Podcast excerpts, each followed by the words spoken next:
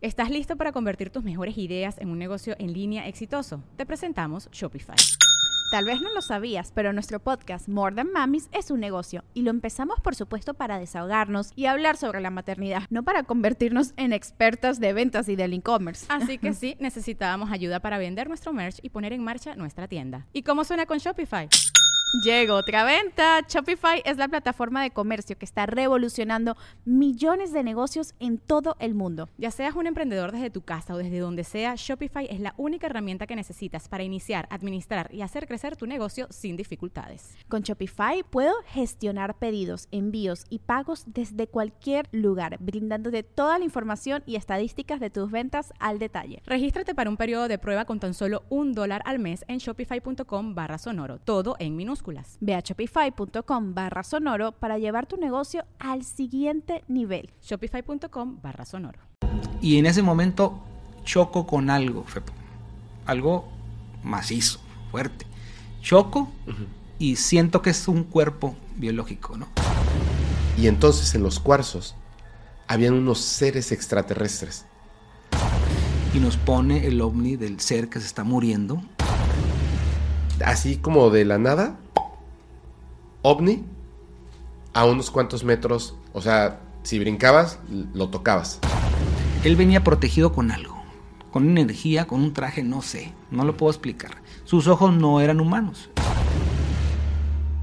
Muy buenas noches a todos, bienvenidos a un nuevo capítulo de Podcast Paranormal. Al fin tengo aquí en persona y vamos a platicar con eh, periodista alternativo Dino de Laura. ¿Cómo estás? Fepo, pues un gusto estar contigo para poder eh, hacer un poquito más extenso el tema de los no identificados o de las cosas que ocurren en nuestro mundo que pues, son inexplicables. Que son inexplicables. A mí me interesan mucho todas las cosas inexplicables.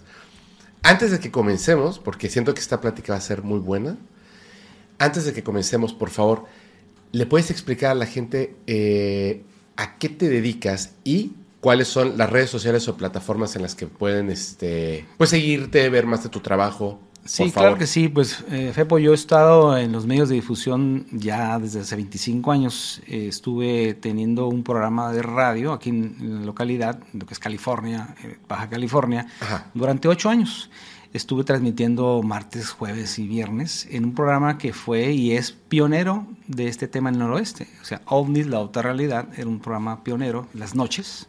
Claro, es cierto. Donde yo hablaba aquí de, los temas donde no se hablaba. O sea, en el año 2000, pues aquí en esta región era como que, de qué está hablando ese señor, ¿no?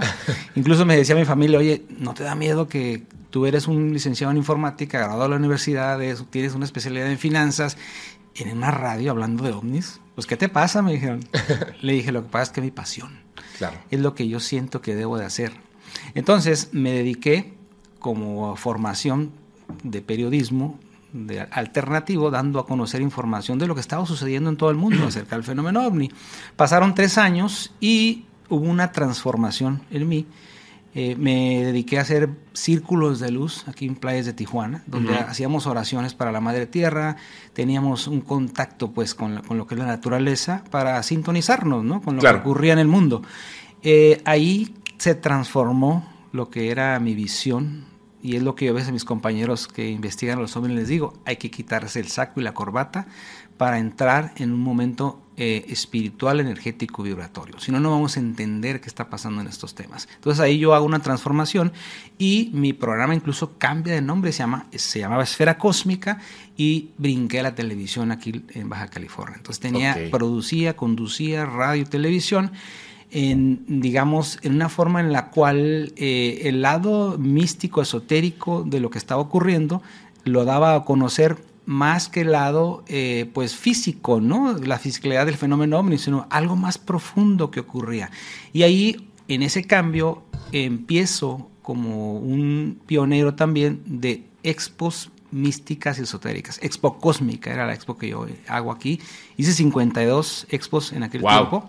Eh, estuvieron conmigo los místicos más importantes, desde el Brujo Mayor hasta René May, 150, ¿no? El Brujo Mayor anterior, ¿no? Sí, don, papá. don Antonio Vázquez Alba. Claro. ¿no? Este, el, original. De, chiquito, recuerdo haber visto en los periódicos que además, como en blanco y negro, la definición no era muy buena de las fotografías, Claro. el punto T. Entonces tenía como este aspecto un poquito macabro. Y decía, el brujo mayor eh, dijo tal cosa, ¿no? Y salía así, este, en, en- en el periódico. Yo lo veía, pues no entiendes lo que es todavía, Claro. no sabes lo que es el brujo mayor, pero sí. Y fíjate que yo, lo conocí en el Congreso Mundial de Acapulco del 97. Ajá. Cuando estuve con Maussan ahí. Y con Carlos Díaz, ¿no? Carlos Díaz, sí, claro que sí. Ah, Este, ahí conocí a los tres principales contactados de ese momento: Giorgio Bon Giovanni, Carlos Díaz y Sixto Paz Wells. Ujú. Los tres ahí. Pero fíjate, el brujo mayor es un entusiasta enorme del fenómeno ovni. O era, nuestro Era. querido hermano. Era. Que ya trascendió. Entonces, él, me acuerdo que vendía muñequitos. en la- en- tenía un stand en, el, en el Congreso Mundial de Acapulco. Ahí lo conocí. ¿Y de qué muñequitos de qué eran? Eran muñequitos, eran duendecitos. Ah, duendecitos. Pero me acuerdo yo que platiqué mucho con él y después cuando ya en el año 2003, 2002 se integró conmigo en Mexicali y en Tijuana para hacer las expos, platicábamos tendido y largo, cuando venía yo lo, lo iba, lo recogía manejando del fenómeno ovni. Era un señor entusiasta que te sabía increíble en una enciclopedia del fenómeno ovni, más nunca lo expresaba en los medios de difusión. Él simplemente hablaba con sus cartas, hacía lo que tenía que hacer y el fenómeno ovni lo guardaba en su corazón. Esa era una cosa bien interesante de don Antonio Vázquez. Qué interesante, qué interesante. Oye, a ver, tengo varias preguntas, pero antes, las redes sociales y las plataformas. Claro que sí, Facebook, en Instagram, Dino de Labra, así me pueden encontrar. YouTube también, hago a veces algunas publicaciones en YouTube, no son muy asiduo, pero ahí publico cosas que a veces tengo importantes y usted me, me encuentra como Dino de Labra siempre en lo que es Facebook y en Instagram. De hecho, si, si ponen el nombre, inmediatamente les sale. Pero aún así, las vamos a poner aquí en la descripción, donde estén escuchando viendo este video. Solo quiero hacer una, una anotación. Eh, la luz detrás de, de Dino no quiere estar en color azul, quiere estar en color blanco. Este, me parece muy bien que se quede en color blanco. Que así sea. Que así sea. Así sea, así, así lo decidió. Así será. Oye, a ver, tengo muchas preguntas, pero antes de que pasemos a, a, a la historia de Dino, porque Ya. tenemos que llegar a otras cosas, Claro, pero claro. antes de que, de que pasemos por eso, me interesa mucho saber una cosa de algo que estabas comentando. ¿Cómo pasas de este, este punto, digamos, de eh, eh, la- el licenciado que de repente pues tiene la pasión por, por todo el fenómeno ovni? Me identifico totalmente. Claro. Yo decía, cuando comencé con el podcast, como todavía trabajaba, digamos, este, dirigí una empresa de tecnología, pues yo decía, soy Godín de día y paranormal de noche. Ya. Y fue una transición. Ahora 100% estoy en esto, ¿no? Todo el día, todos los días. Pero siempre lo he estado. O sea, está esa afición Sí. y aparte tu vida en el mundo real, ¿no? Así es. Pero ¿cómo cambia hacia la parte espiritual? Claro, es que mírate, viene la historia de mi vida de niño, pues. Ah, pues Es, cuentan. es una historia, eh, pues para mí extraordinaria porque en verdad me cambió la vida, ¿no? A ver.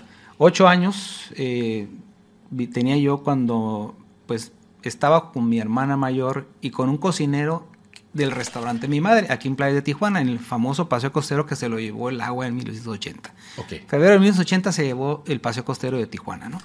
Ahí mi madre tenía un restaurante que se llamaba como yo, Dinos, ¿no? Eh, estábamos sentados observando en los 30 minutos de descanso de mi hermana, que era la cajera, y del cocinero. Estábamos sentados, me llamaron a mí, yo era el, el niño, ¿no? Que andaba jugando, que me sentara a platicar con ellos, y en eso observamos una nave nodriza eh, arriba de las Islas Coronado. ¿En el día o en la noche? En el día. Ok. Eran las 3 de la tarde.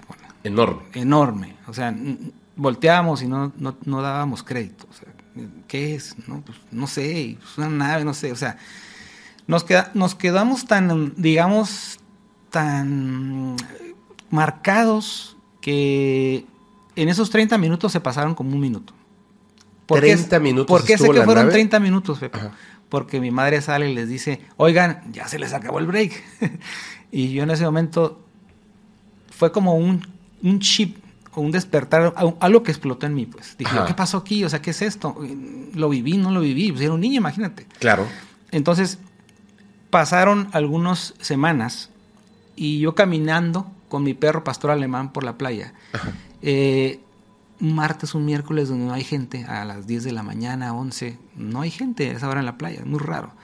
Caminaba por ahí y me meto a nadar. Yo era un niño que sabía nadar, que me habían enseñado muchas de las personas que, que, vivían ahí, los salvavidas y la gente, cómo se nadaba en el Pacífico. En el Pacífico las corrientes te jalan y no vas en contra de la corriente, te vas hacia un costado. Así es. Y sales a donde tengas que salir, un kilómetro, dos o lo que sea, ¿no? Entonces, entro ya a nadar un rato y me jala la corriente. Entonces yo hago mi movimiento para seguir la corriente de las corrientes del Pacífico. Me jala de todos modos la corriente hacia adentro a los oleajes grandes, y en ese momento choco con algo, algo macizo, fuerte. Choco y siento que es un cuerpo biológico, ¿no? Entonces me toma con los brazos, camina entre toda la marea, no sé, no sé a cuántos metros ya estaba yo nadando, no se movía, o sea, es algo, muy importante que ahora entiendo después de haber investigado muchas cosas, ¿no? Él venía protegido con algo con energía, con un traje, no sé, no lo puedo explicar. Sus ojos no eran humanos, eran más largos, más rasgados, como si trajera un lente. Era algo extraño. Su piel era muy diferente a, la humana. Eh, me camina con, me saca hacia, la, hacia las olas. O sea, así ya acostadito. sí, ya, yo ya venía medio ahogado, y con 10 litros de agua a lo mejor en el estómago, ¿no? Yo ya no sabía ni qué estaba pasando. Y eso, eso me, eso me, me, un poquito me ofuscó, ¿no? Porque yo no sabía qué estaba pasando, más sin embargo sentía unos un cuerpo muy fuerte, ¿no? Muy fuerte. Me deja en la playa y yo ahí pues un poquito este, todavía eh, sin poder recuperar. Me levanto un poco, volteo y no hay nadie. No hay nadie. No había nadie alrededor. Y dije, ¿qué sucedió aquí? otra cosa rara, ¿no? Eh, ¿Qué me está sucediendo en este caso? Eh, esto fue muy importante porque en 1980 eh, el mar se lleva el patrimonio de la familia, ¿no? Todo. Yo de ser un niño de colegio, me fui a un niño de, la escuela primaria XYZ, ¿no? Después de haber estado en colegio. Mi hermana, después de tener su carro, su universidad, su todo, todo mundo nos fuimos. Claro, se llevó el restaurante, ¿no? Se llevó todo, todo lo que teníamos. Eso, eso lo pude procesar cuando ya entendí más adelante, porque en ese momento dices, mi hermana incluso odiaba o, odiaba el mar porque decía, pues me quitó todo, me gente una chamaca de 20 años en la universidad. Pues, ¿Qué, qué, qué pasó? Entonces, ¿qué pasó después, Fepo? Eh, yo empecé a leer libros que mi hermana me daba, de todo tipo, ¿no? Libros de, de OVNI, la revista Duda, todo lo que yo en ese caso tenía yo al acceso, y leía y leía y leía muchas cosas que me, me, me encantaban, ¿no? El famoso libro de, del retorno de los brujos y una serie de cosas que yo leí en ese tiempo, ¿no? Cuando entonces eh, recibo yo en la universidad una invitación de un compañero. Ajá. Que en la universidad. En la universidad ya. Ya, ya, ya había pasado mucho tiempo. Yo de repente hablaba de esos temas y la gente pues, me ignoraba. Y yo decía, bueno, yo soy el loco aquí, ¿no? Entonces, como ya sabes. Entonces, ese muchacho, mi querido amigo Adame, me dijo, oye, te invito a una conferencia. ¿De qué? Dije, de ovni, lo que te gusta a ti. Me dije, ¿pero cómo? ¿A dónde? Aquí no hay casi conferencias. Sí, me dijo, te voy a invitar al Centro Cultural Tijuana. Dije, ¿al Centro Cultural Tijuana? Sí, me dijo. Dije yo, ¿pero quién? O sea, en ese momento todo de Maussan empezaba. Maussan empezó todo esto el 11 de julio de 1991 con el eclipse total, que él también me platicó él toda su historia. Entonces, él empezó, y ahorita te platico a lo mejor las historias si se puede. Entonces, eh, este compañero me lleva a esa conferencia y yo me siento, veo que se abre el telón y empieza a hablar un hombre acerca del contacto extraterrestre, acerca de lo que se vivía en la experiencia de haber sido levantado por una nave. Y ahí en ese momento, Fepo, mi, mi ser otra vez implosionó. Y dije, ¿qué estoy haciendo aquí? ¿Qué hago aquí? ¿Por qué estoy escuchando a este hombre? Y esa conferencia me marcó fue la conferencia de Sixto Paswell. Mm. Que ahora se lo digo, le hice un homenaje y le lo traje aquí, porque él fue el que hizo la detonación en 1992 para que yo me introdujera ya a esto más de una manera más directa. Empecé a colaborar con algunos compañeros eh, de los que había en las revistas Contacto Ómnicos, de ese tipo. Empecé a conocer a algunos compañeros que ahora conozco todavía y fue cuando recibo la invitación para participar en el Congreso Mundial de Acapulco. voy al Congreso Mundial de Acapulco en el 97, después regreso en el 99, ya en el 97 pues conocía lo que te digo, conocía a Jorge Bon Giovanni, a Carlos Díaz, a Sixto Paz, Whitley Strieber, a mi gran amigo Stanton Friedman que ya trascendió también, que lo entrevisté varias veces, ahí conocí eh, a algunos otros compañeros como Sergio Ruiz ya trascendido, a Daniel Muñoz, eh, varios compañeros ahí, Pascal Opresti que ya trascendió, conocí una playada de compañeros ahí, ¿no? Eh, al 99 vuelvo, vuelvo a ir nuevamente. Ahí conozco a otro tipo de investigadores que ahora también algunos sigo teniendo contacto con ellos. Y ahí empieza, porque yo regreso a Tijuana y alguien se entera y me invita a Radio Z13, la estación más importante de aquí AM en, en, Tijuana. Me invitan unos, un grupo de cuatro abogados. Ajá y me dicen, oye, sabemos que fuiste a un congreso mundial, háblanos de extraterrestres, aunque sea 15 minutos, me dijeron. Ah, correcto. me siento con ellos y no, pues que sí, a ver que el tema de los ovnis. Y le dije, ¿saben qué? El ovni de, del ser de Kalahari que trajeron, porque fíjate, fue bien, interesante, yo lo platico a veces. La gente dice, eh, lo, el tema de los ovnis, este, la información que están pasando en las televisoras, eh, es, es, algo eh, que se acaba de descubrir. Y yo les dije, perdón, pero en el año, en el año 99, Giorgio Giovanni, que es el que le traía los videos a Jaime Maussan, nos dijo, todos por favor apaguen sus cámaras porque les voy a presentar una primicia mundial. Nadie ha visto este video. Y nos pone el ovni del ser que se está muriendo, ¿no? Que están eh, hablando los médicos, se está muriendo. Sí, el, está el de Sudáfrica. 99.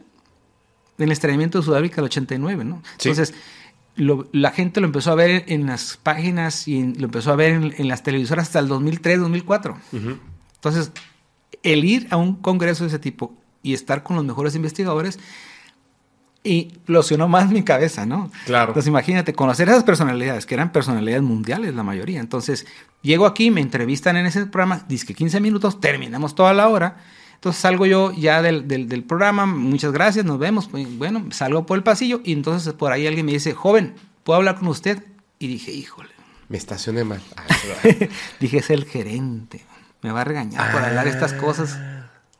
Dije, no puede ser. Ya iba yo con la cara, discúlpeme, ¿no? Y era lo contrario, por supuesto. Y me dice, oiga, me dijo, lo estaba escuchando el tema de los ovnis, que yo estuve en Acapulco, escuché todo lo que dijo. ¿No le gustaría tener un programa de radio? Y yo le dije, ¿qué? Yo no me dedico a esto. Me dijo, ¿quiere o no quiere tener un programa de radio? y le dije, sí. Y me dijo, ok, empieza el sábado. ok. me manda por favor en la tarde el nombre que le quiera poner, me manda la información y nos vemos aquí el sábado a las 10. Va a transmitir de 10 a 11. Y va a transmitir martes y jueves también. ¿De la noche? De la noche. Ah, órale. Y ahí empezó la historia. Empezó un, 13 eh, de agosto del año 2001 empieza el, ahora sí que mi carrera inesperada, ¿no? Inesperada en los medios de difusión, donde empiezo a producir. Tuve que producir, imagínate, tenía, que, tenía tres programas de radio, pues tenía que producir, ¿no? Tenía que hacer todos los guiones, la información que tenía que hacer, dar y todo, y luego patrocinadores, y empezaron, se puso la cosa bien interesante. Ahí empieza lo que yo considero un movimiento hacia mí de transformación. Y mi carrera, que yo ya la había terminado y que la ejercía, yo ejercía, eh, pues eh, ahora sí que fui también de los primeros, eh, se le pueden llamar ensambladores de máquinas en el año 91-92. ¿De máquinas? De máquinas de la IBM PC compatible. Ah, ok, ok, ok, claro, claro, claro. La transformación. De hecho, yo empecé con la 286 y luego seguí con la AT386, 486, terminé con la Pentium. ¿Sí? Y de ahí yo ya me retiré de ese tema. Sí. y de hecho ahora me dicen, oye, la computadora está Ah, a ver, la abro. Ah, está integrada nada más, pero es la misma. Si quieres te la armo. No, pero ¿cómo sí? ahora nada más la memoria RAM está integrada, ahora todo bien integrado ya. Pero al final de cuentas es un case, tornillos, disco duro. o sea, es lo mismo. Antes, era la tarjeta AT, la tarjeta AT aparte, la tarjeta de sonido aparte. Sí, todo, y le podías ir cambiando. Y todo aparte. Ahora no, todo integrado. Entonces, te digo, ahí mi transformación de lo que era la tecnología y todo lo que ya empezaban eh, el, internet, las páginas web, ya empezaba, de hecho me, me, ha servido mucho porque yo manejo todo eso. Entonces, eh, ahí empezó mi transformación desde ser un hombre de tecnología cuadrado, porque me iba a las convenciones de, de Las Vegas, el Comdex de Las Vegas, a, los, a las convenciones, y pues ahí todo, ya sabes, tecnología, todo cuadrado, ¿no? Sí. Y ya cuando llegaba aquí a mi mundo, yo decía, el tema ovni, extraterrestre, todo lo que yo estaba viviendo, ¿no? Pero tenía yo ahora sí que una chispa eh, en la cual la naturaleza me llamaba a mí. Pero ¿en qué momento pasaste de este mundo de los extraterrestres a la parte de eh, espiritual directamente así de vamos a un retiro, no un retiro, vamos a hacer un, un círculo para meditar, Claro. para conectar con la madre tierra? O sea, ¿en qué momento? Pasó yo creo que un año, Fepo, cuando de repente una persona, me- un redescucha me marca y me dice, oiga, ¿a usted le interesa la energía? Y yo le dije, pues sí, claro. Me dijo, le recomiendo a una española que es sanadora eh, para que la entreviste. Le dije, pero pues, ¿cómo le hablo a España? No, no, no, me dijo, va a venir a Tijuana. Ah, pues correcto, póngame en contacto. Me ponen en contacto con esta española, nuestra querida María Rosa ya trascendida, María Rosa Fernández, eh, que vivía allá en Coyoacán, en la Ciudad de México, pero que venía para Tijuana. Y ella tenía unos generadores, Fepo, le llamaba genera- generadores de energía, donde venían unas eh, formas simétricas, donde le ponía unos cuarzos, eh, dependiendo del cuarzo del trabajo, que eran para el cuerpo humano, para activaciones del cuerpo humano. Entonces llega ese día, así como estás tú aquí, se sienta, pone los cuarzos, pone todos sus generadores y pone un péndulo. Y me empieza a explicar qué es la sanación, qué son los chakras, cómo se activan, cómo se equilibran, qué es el mundo en el cual el ser humano vive en, equilibrio, en armonía. Me explica todo. Y yo, pues en ese momento yo decía, pues, ay caray, me, me está hablando de cosas que no le estoy entendiendo al 100%, ¿verdad? Y al final terminé la entrevista, le digo, pues me gustaría que viniera nuevamente. Sí, claro que sí, me dijo. Y me dijo, y por cierto, me dijo, este, este eh, péndulo y estos dos generadores básicos son para ti. Y le dije, no, si, no se moleste, señora. Le digo, este, pues no hay ningún problema, o sea, la entrevista no. No, no, no, no, me dijo, esto es tuyo, te pertenece. Y le dije, a ver, ¿cómo que me pertenece? No le estoy entendiendo. Me dijo, sí, me dijo, toma tu, toma, toma el péndulo con tres dedos y pregunta cuál es tu sí y cuál es tu no. Y yo dije, ¿qué? Sí, me dijo, Aldo. Entonces yo agarro el péndulo. Le digo, ¿cuál es mi sí? ¿Cuál es la- mi no? De lado a lado. Y yo dije, ¿qué, qué es? O sea, ¿qué es esto?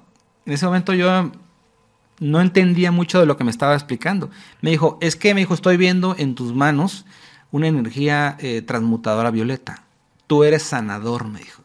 Yo sanador, tú eres sanador, me dijo. Y eso te vas a dedicar. Entonces, ahí yo dije, me está llegando demasiada información. Sí, es, ¿No? es impactante, pero ahora tengo una pregunta. Y la voy, voy a hacer esta pregunta desde la ignorancia, Claro. pero creo que es importante.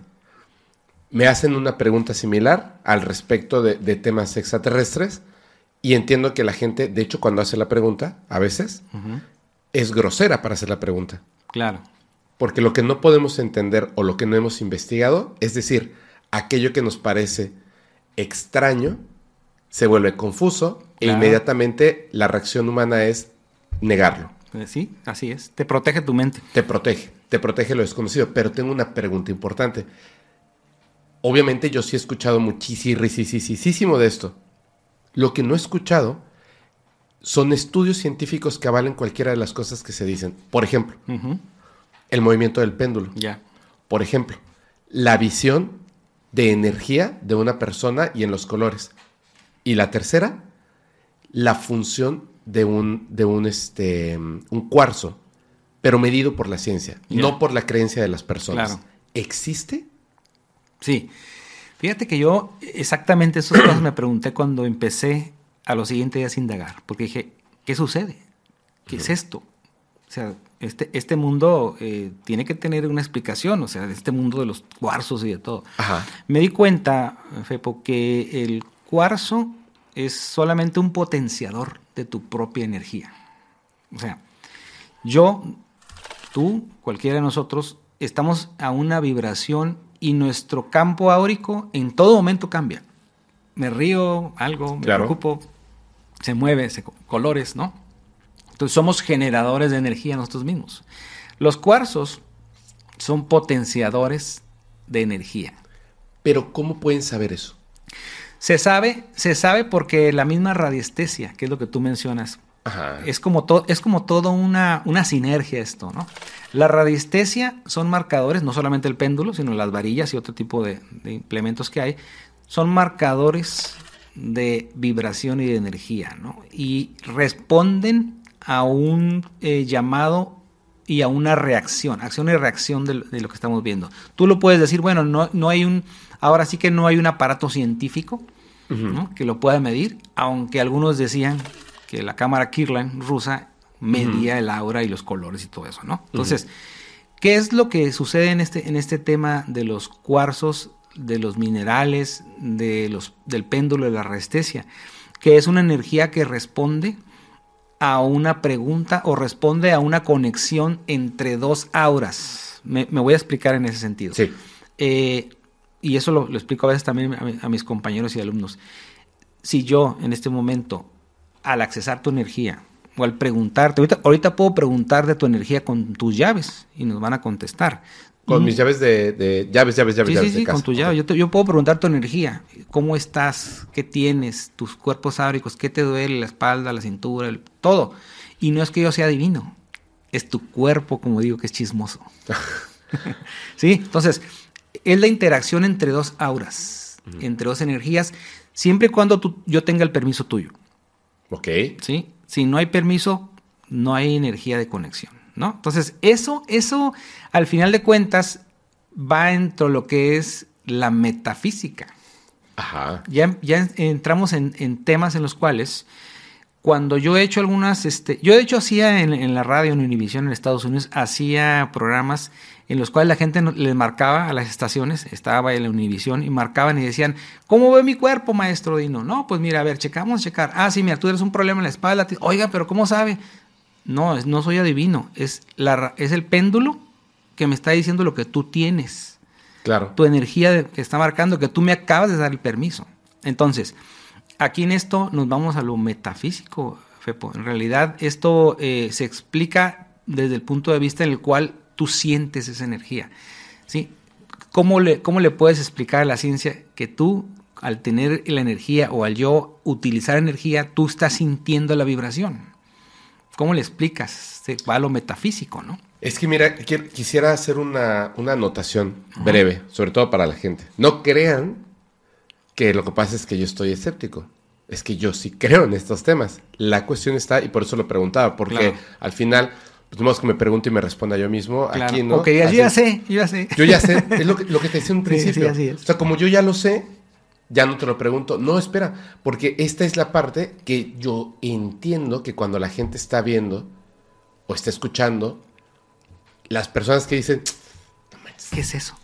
no, están, están diciendo puras locuras, puras jaladas, etcétera. Claro. Hay una cosa que me parece bien interesante. De hecho, eh, ¿me puedes pasar mi celular? Porque no me acuerdo el nombre y quiero decir el nombre. Ya, Quiero decir el nombre de las personas. Es bien importante porque a lo mejor tú los conoces. claro. Hay una, hay una persona de aquí, gracias.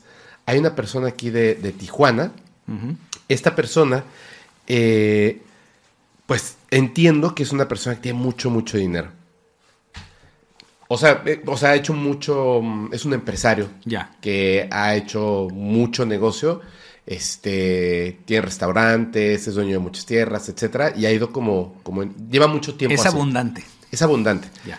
Y su familia, por supuesto, ¿no? Sí. Se llama Poncho Bustamante. Sí, pues, Bustamante son los Son muy famosos, ¿no? de las familias aquí de mucho dinero, de abuelengo. De mucho dinero, ok. Había, eh, bueno, hay un torero, o había, espero que, que, este, esté vivo todavía, no lo sé la verdad, que se llama Rogelio Leduc. Gran- mi gran amigo. ¿Sí? Ya ha trascendido.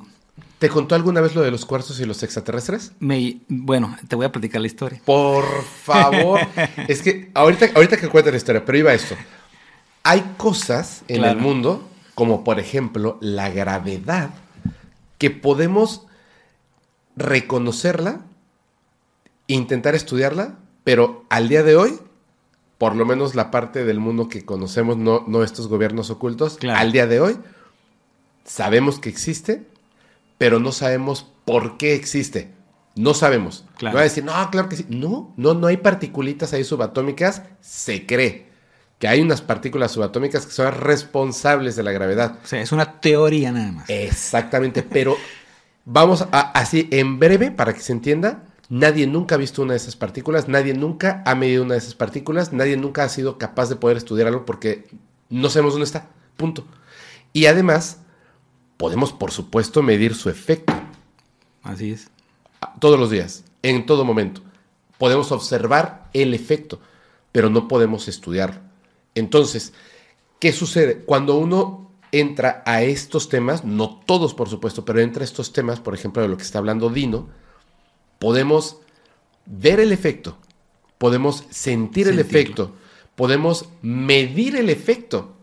Con, con el tiempo, obviamente tantas personas estudiándolo, estando eh, trabajando en esto, saben eh, que existen ciertas cosas y cómo funcionan y les dan nombres.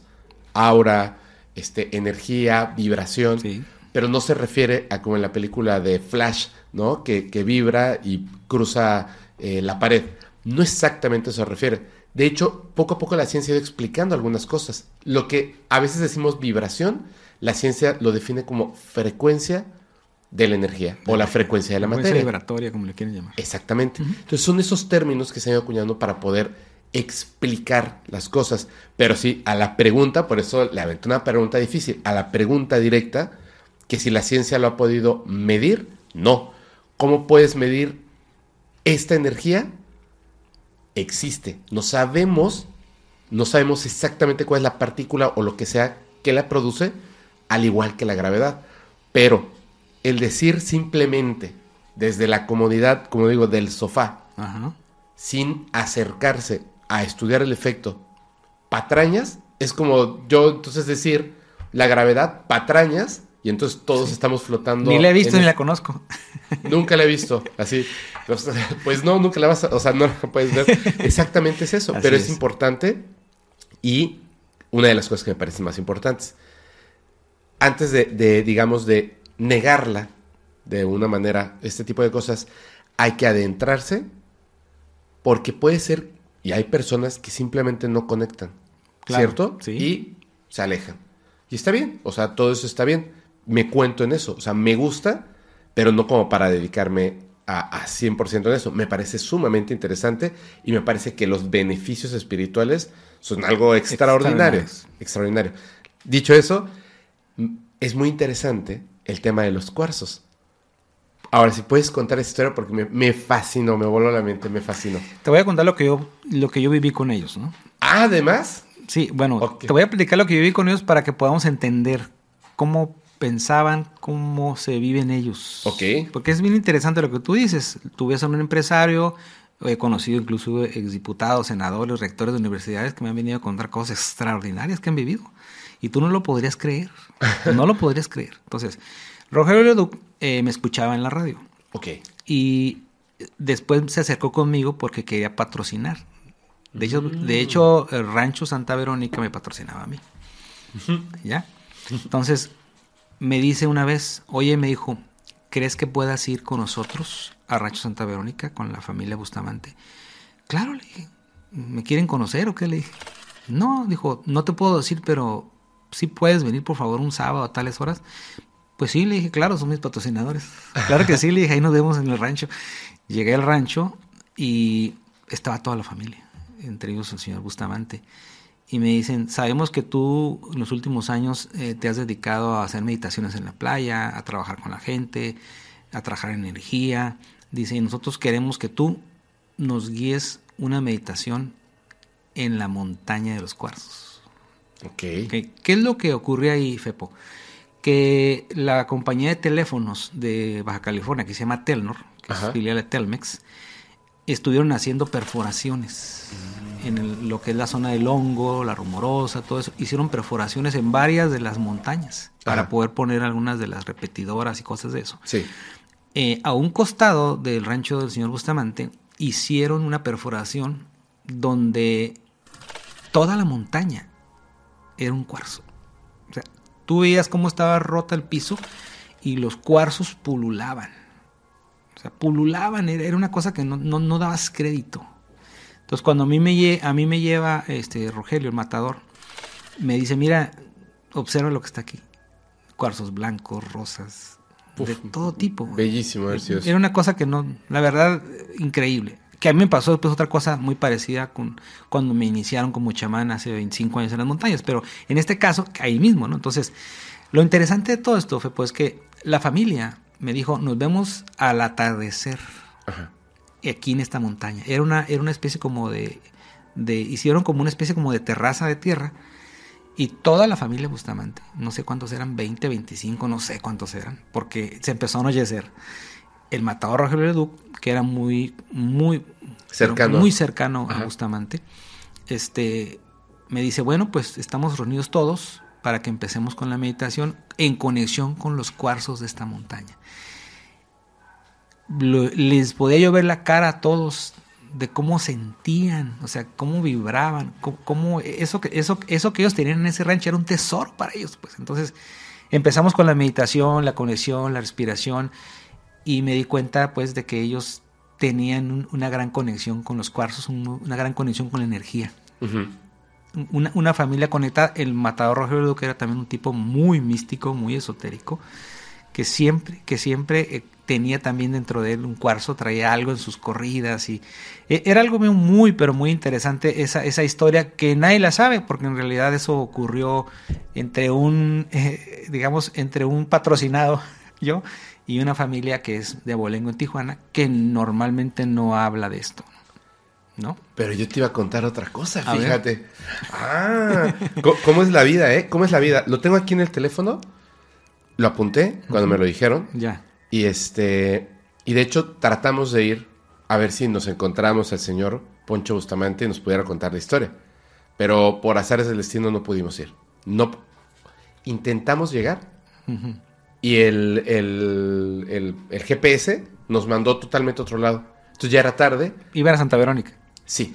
Sí, meterse por el hongo, 12, ki- 12 kilómetros y ahí van a encontrar el rancho. Pero no- yo le puse Rancho Santa Verónica y nos mandó un restaurante que, que no, es, no es ahí. O sea, totalmente por otro lado. Y entonces nos fuimos a la rumorosa. Ya dijimos, bueno, ya es tarde, vamos a la rumorosa. Estuvo padre.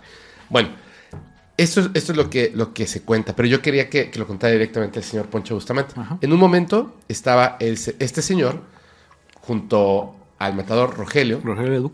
Rogelio Leduc, en un coche, en un automóvil, una camionetita ahí en el rancho Santa Verónica. Estaban acercándose al lugar donde están los cuarzos. Sí. Estaban avanzando cuando de repente, así como de la nada, ovni a unos cuantos metros, o sea, si brincabas, lo tocabas. Claro, sí, Así, sí. ¡pum! Y el ovni, algo hizo, este platillo volador, algo hizo que los, o sea, ellos frenaron el automóvil y lo vieron. Algo hizo a unos metros de distancia que los congeló. Eso es lo que dice. No se podían mover. Había como, como algo que simplemente le puso pausa a la realidad. Podían respirar y mover los ojos, pero no se podían mover, nada, ni un centímetro.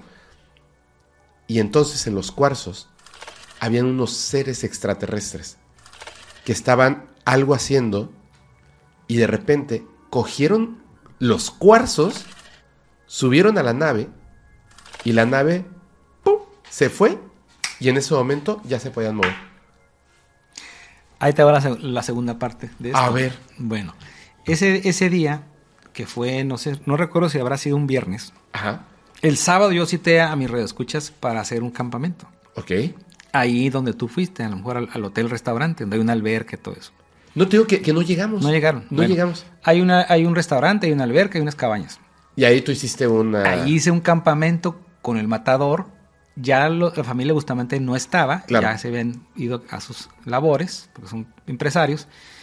Y estábamos en el campamento y de repente me dice Rogelio, ¿ya viste la luz que está ahí arriba en los pinos?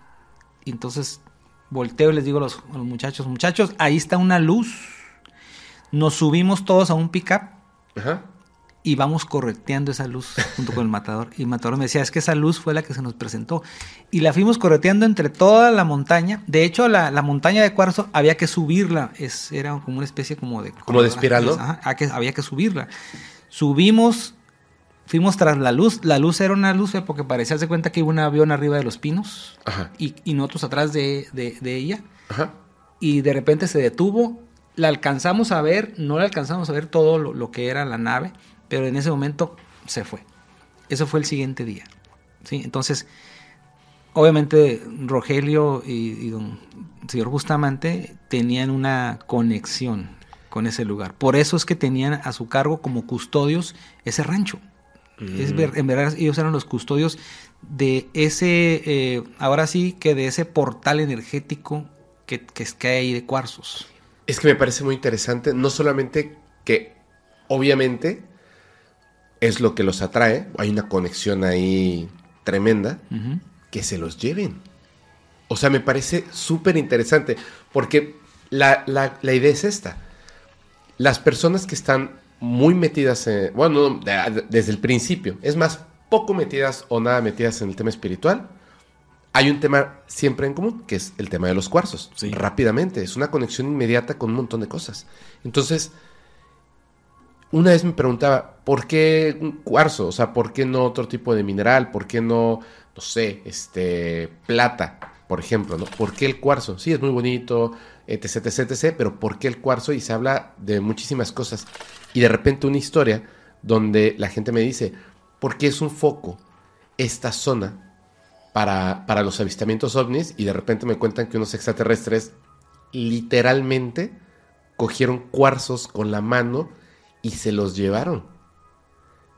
Que, o sea, es, es algo interesantísimo. El caso de la noche del árbol, si lo conoces, de, Sí, claro. de Raúl Fabricio. Sí, Es que decía Raúl Fabricio y los otros dos jóvenes, la Moni González Salvador Villanueva, que estos seres bajaron primeramente algunos que eran chaparritos con una especie de láser, estaban de alguna manera haciendo el movimiento de che- checar qué era el tipo de mineral que necesitaban llevarse y que traían una cajita, ajá. ¿no? ¿Dónde Una- iban guardando, no? Traían una cajita donde decían, ah, este sí o este no, ¿no? O sea, imagínate, andaban haciendo sus labores. Entonces, es bien importante eso, eh, Fepo, porque el cuarzo, según lo que yo he entendido en este momento de mi vida, el cuarzo, como te decía, es potenciador de diversos factores del ser humano. No solamente la gente los conoce eh, en, el, en el, digamos, los conoce como algo famoso de el cuarzo del amor, ¿no?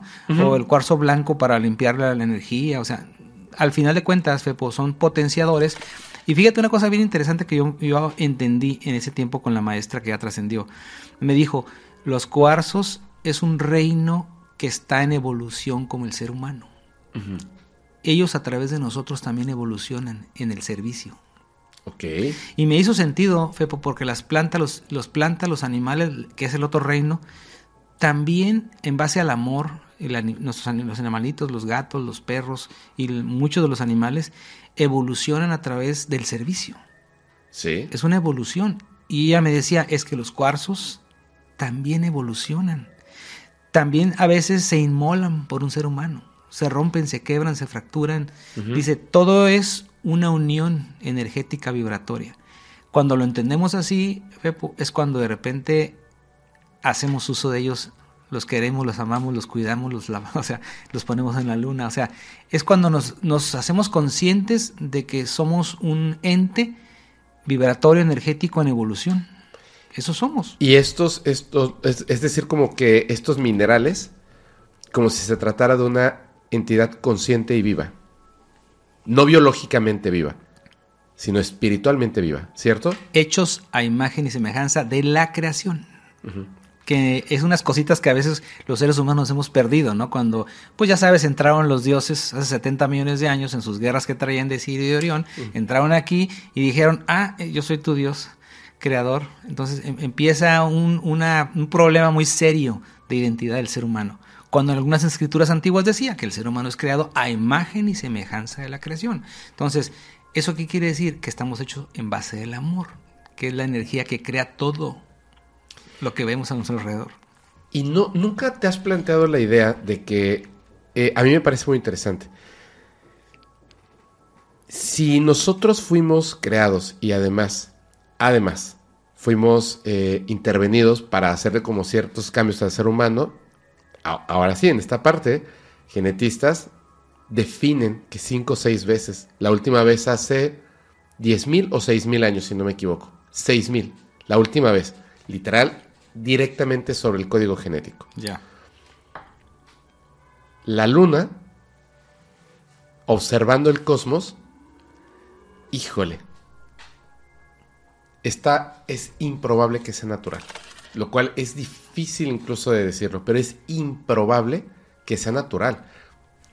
Yo lo digo, pero no lo estoy diciendo yo. O sea, estoy repitiendo las palabras de personas, hombres de ciencia, rusos, americanos, etcétera, que al estudiar este satélite natural, comillas, comillas, que está aquí, ninguna teoría, nada cuadra para que esta cosa sea natural. Es artificial. Y que los cuarzos, hay una conexión entre un mundo, una realidad que no podemos ver con esta materia física, pero que existe, por supuesto que existe, como si fuera una conexión hacia ese mundo, pero se recarga con un objeto extraterrestre. Está como de, Con otro potenciador. pero, a ver, me suena como que somos un experimento. Es que es- esas son las palabras que me taladraron en 1992, Ajá. cuando terminó su conferencia Sixto Paz Wells. Dijo, Ajá. algún día la humanidad sabrá que somos parte de un proyecto genético extraterrestre. Y Sí. algún día la humanidad va a perdonar a aquellos que han venido a manipularnos. O sea, dices tú, ¿qué?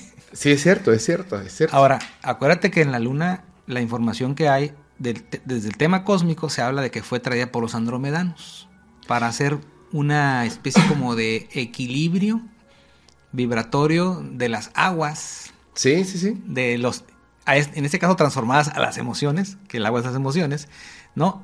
Que controla las mareas y todo ese tipo de cosas.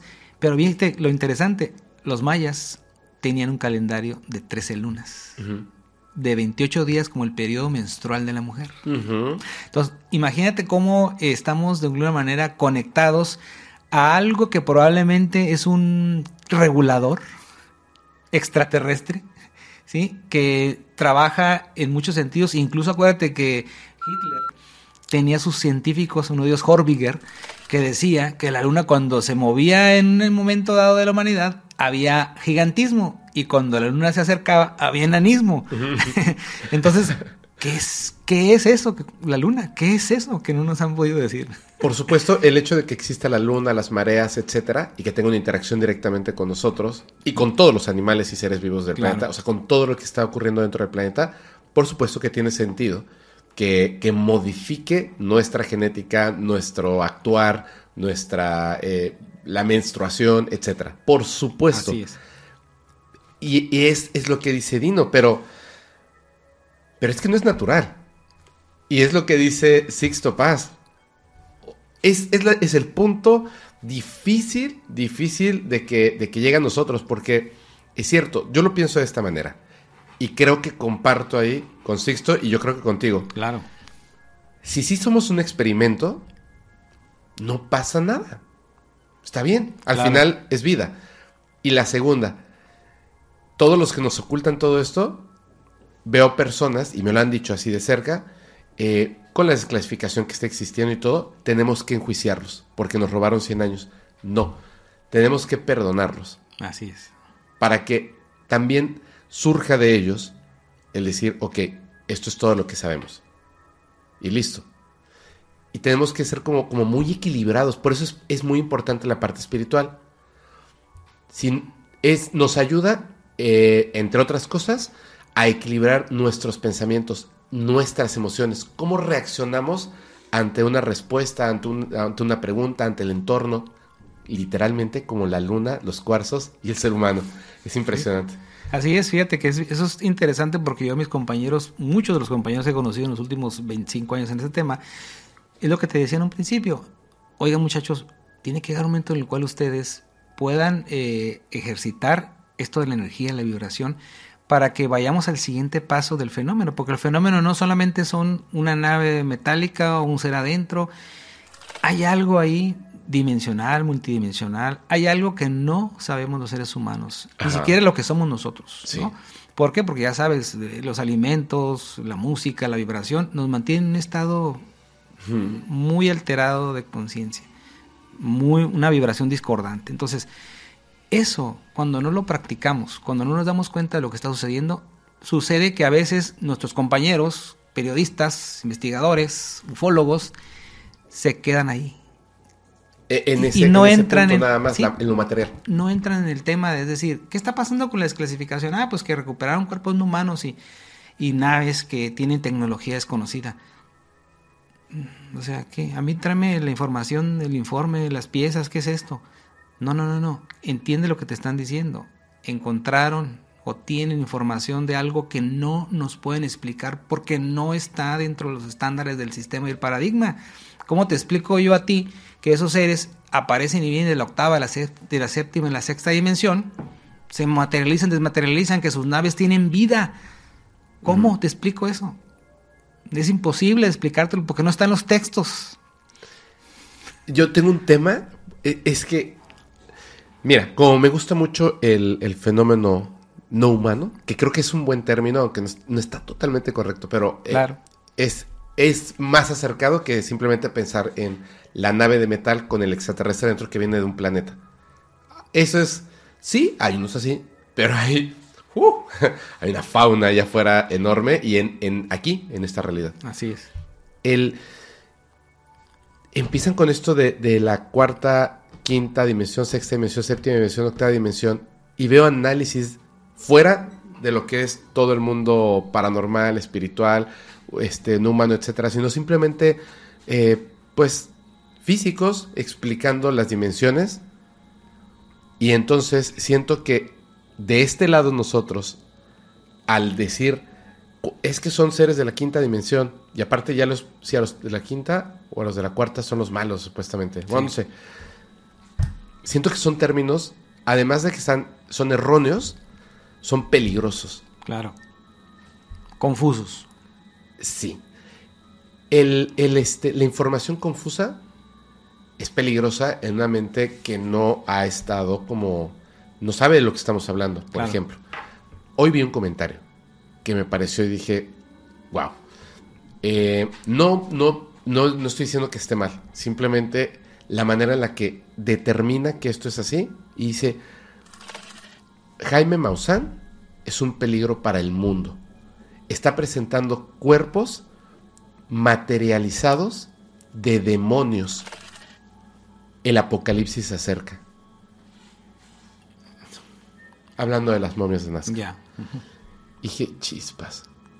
Y es que es cierto, hay gente que está diciendo, creadores y creadoras de contenido, que afirman que los seres extraterrestres son demonios, por ejemplo.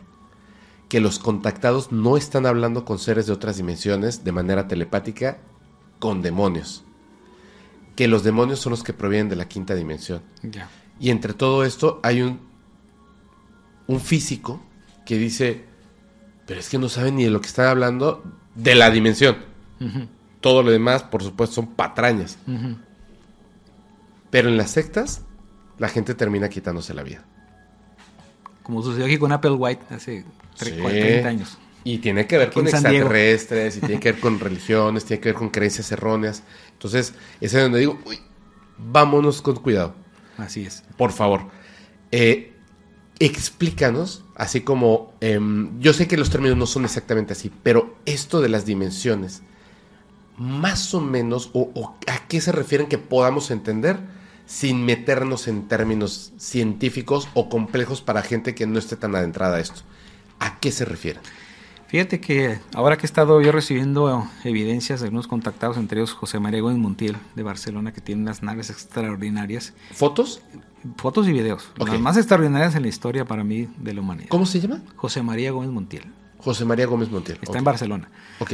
Eh, él, cuando nos explica la interdimensionalidad, él habla de que la energía de, de la Tierra Ajá. Es como si tuviera las capas de cebolla, ¿no? Ajá. Los movimientos que hacen para poder viajar eh, utilizando algunos lugares eh, propicios como los volcanes, Claro. ¿no? O sea, utilizan el centro de la Tierra para poder potencializar sus saltos y movimientos. ¿Cómo se maneja eso?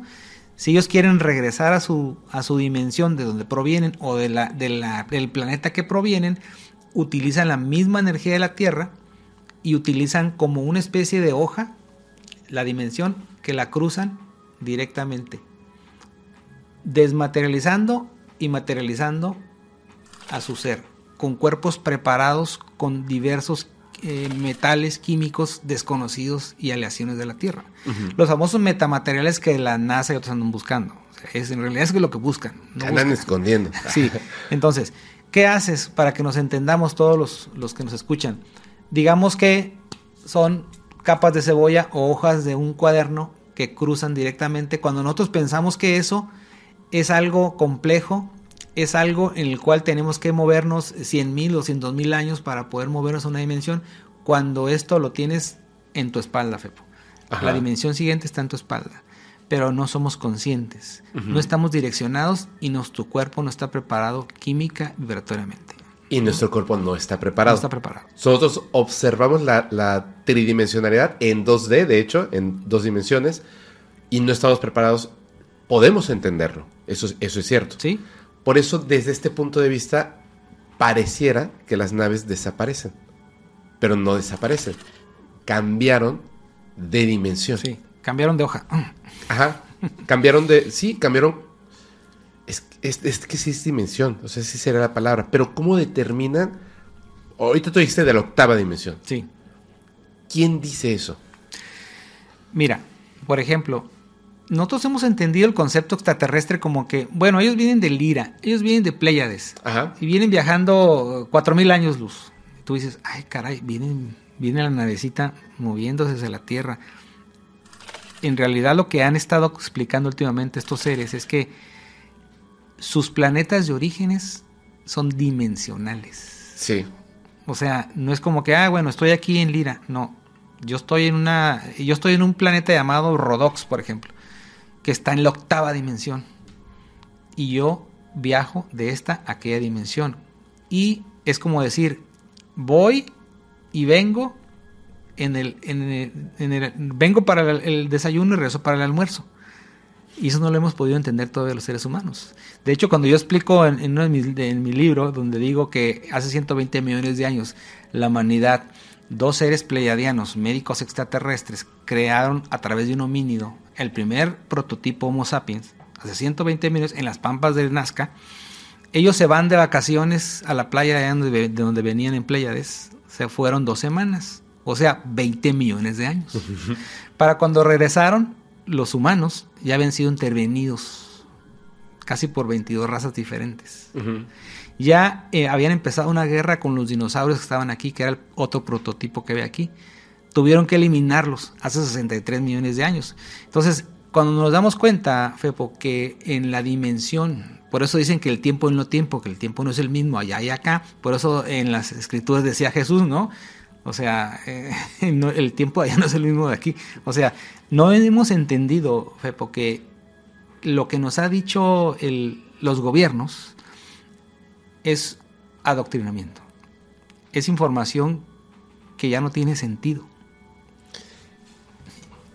Es que ese es el tema de que nos hayan quitado información durante 100 años. Poder entenderlo ahora va a ser un grupo muy reducido el que realmente pueda entender tanta información. Por ejemplo, hace cuántos años creíamos que solamente los que podíamos ver eran era todo el mundo, era lo que existía. Luego de, ah, caray, no, estamos sobre una isla, bueno, un continente, pues, rodeado de agua. Esto es la vida, esto es el mundo, este es el universo. Porque después del agua te caes, no hay más. Claro. Y de repente llegaron en sus barcos vikingos, ¿no? Y luego los españoles, y luego bla, bla, bla, bla, bla, bla. Y descubrimos que el mundo, pues, era una esfera. Pero en aquel entonces ya no era comprender que era una esfera. Porque eso causó decesos, o sea, Sí, muertes, ¡puf! Pero por aquí, por allá, por aquí, por allá, por aquí, por allá. No era entender que era una esfera. Imagínense si en aquel momento habría que entender que esa esfera está girando alrededor del Sol junto con otros planetas y que esta, esta parte es el sistema solar, que es parte de otros sistemas solares, bueno, eh, de estrellas, Estrellas. donde cada estrella es un sistema con sus propios planetas, con sus propios este, satélites, cada planeta con sus propios anillos. Y ese es solo el comienzo. Aparte, somos parte de una, de una galaxia Y esa galaxia solamente es parte de una... O sea, eh, ¿cómo le explicas eso? Somos un grumito de una playa y existen millones de playas. ¿Cómo le explicas eso? O sea, en ese momento, ahora nosotros lo vemos en la escuela, lo entendemos perfectamente. Y ahora tenemos que explicar la parte de las dimensiones y cómo funciona el tiempo a través de estas dimensiones, qué es lo que ocurre aquí con nosotros, aunque parezca extraño. ¿Entenderemos eso? ¿Entenderemos esta razón? Porque hay un concepto que me gusta muchísimo y es donde, desde mi punto de vista, la espiritualidad conecta bárbaro. Bárbaro. Está esta serie de ideas que además confirman los sumitas sin querer de una manera, confirman varios contactados sin querer de otras maneras, confirma de alguna manera la ciencia y las personas, estoy hablando de meditación, estoy hablando de registros akáshicos y todo esto. Y además, lo confirman varios seres extraterrestres, pero me encanta lo que, lo que dice el ser extraterrestre eh, de, de un caso en específico, que le decían la muñeca, porque pues no tenía nariz, no tenía boca, no tenía orejas, solamente eran los ojos, el cuerpito así súper delgadito y la cabezota. No tenía em, signos vitales.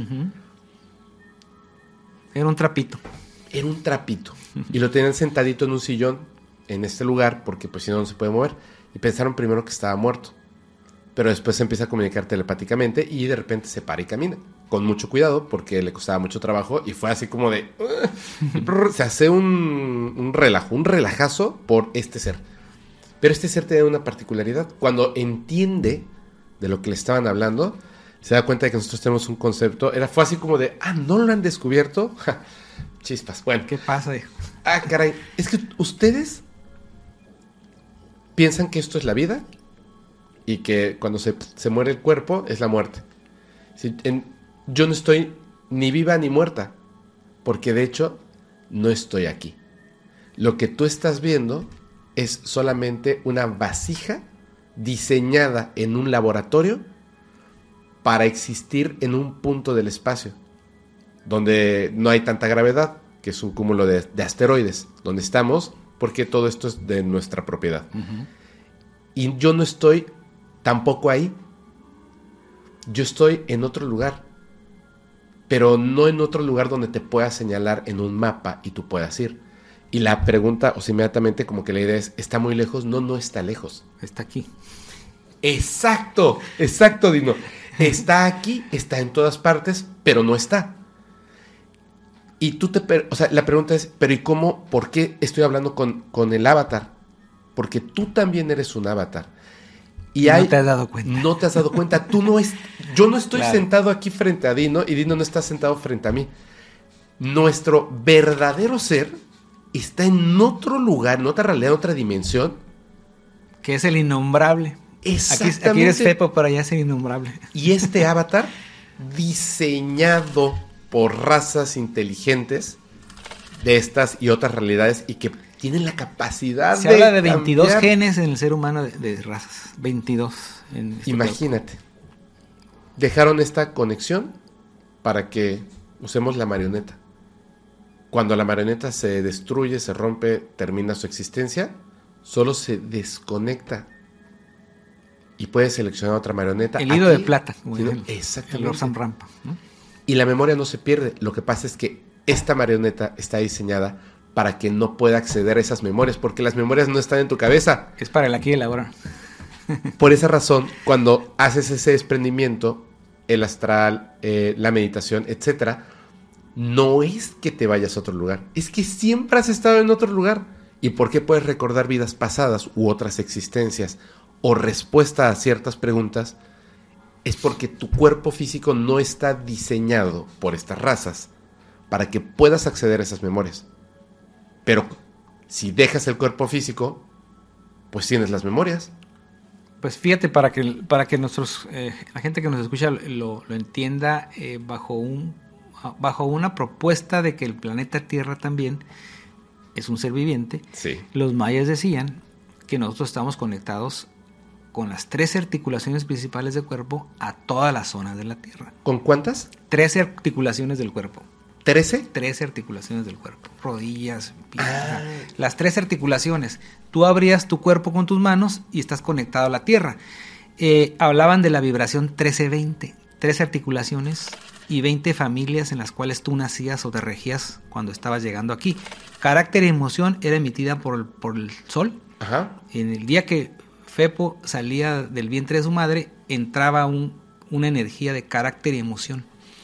Por eso no somos iguales, ni los gemelos siquiera. Entonces, 13 articulaciones y vivíamos y regidos bajo la vibración 1320 de la Tierra, en conexión con la Tierra, los olones del planeta, Ujú. que eran las zonas del planeta. Por lo tanto, y ocurre ahora actualmente que la gente dice, oye, hu- hubo un terremoto en Malasia, y tú dices, ay, con razón la rodilla, puta, no, no aguanté todo el día, man. ¿A poco sí?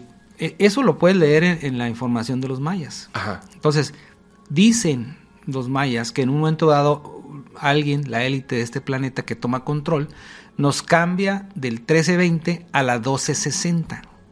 Ok. 12, las 12 de- del día, a los 60 minutos, 60 segundos. Ah. Y es cuando ellos controlan el tiempo. ¿Ok? Controlan nuestro tiempo porque todo tiende a la esclavitud. Es cierto. Entonces, el maya decía, la filosofía de ellos, que por cierto el maya que conocemos no es el maya que No. dicen. Claro. Entonces, ellos se fueron en su Mércaba de donde provenían, la caña hueca hacia las Pléyades. Los toltecas, algunos de ellos. ¿no? ¿Cómo- cómo- ¿La caña hueca? Acuérdate que en, en la, inf- en la información maya dicen que los mayas provenían de las Pléyades y se habían transportado a través de una caña hueca, que es lo que yo te estaba platicando de las dimensiones. Entrada dimensional desde las Pléyades, no viajaron en, autobús, ni en, nave, ni... O sea, e- es- esa es una de las cosas que el humano va a descubrir. Va a descubrirlo, va a descubrir porque el Merkaba, el vehículo de luz, es lo que te transporta a través de las dimensiones. A, a mí me dijo, ahorita voy a recordar quién, y creo que fue Marcelo. Me dijo, Fepo, los mayas estudiaban el tiempo. No porque se fueron en una nave, no los vinieron a recoger, sino que simplemente estudiando el tiempo sabían en qué momento se iba a abrir, por así decirlo, el espacio del portal por el cual literalmente caminaron y Es como lo cambia que- su materia. Es como lo, incluso lo dicen en, en- en las leyes de los códigos romanos, dicen tiempo, lugar y espacio. Eso es lo que los humanos tenemos que estar conscientes vibratoriamente.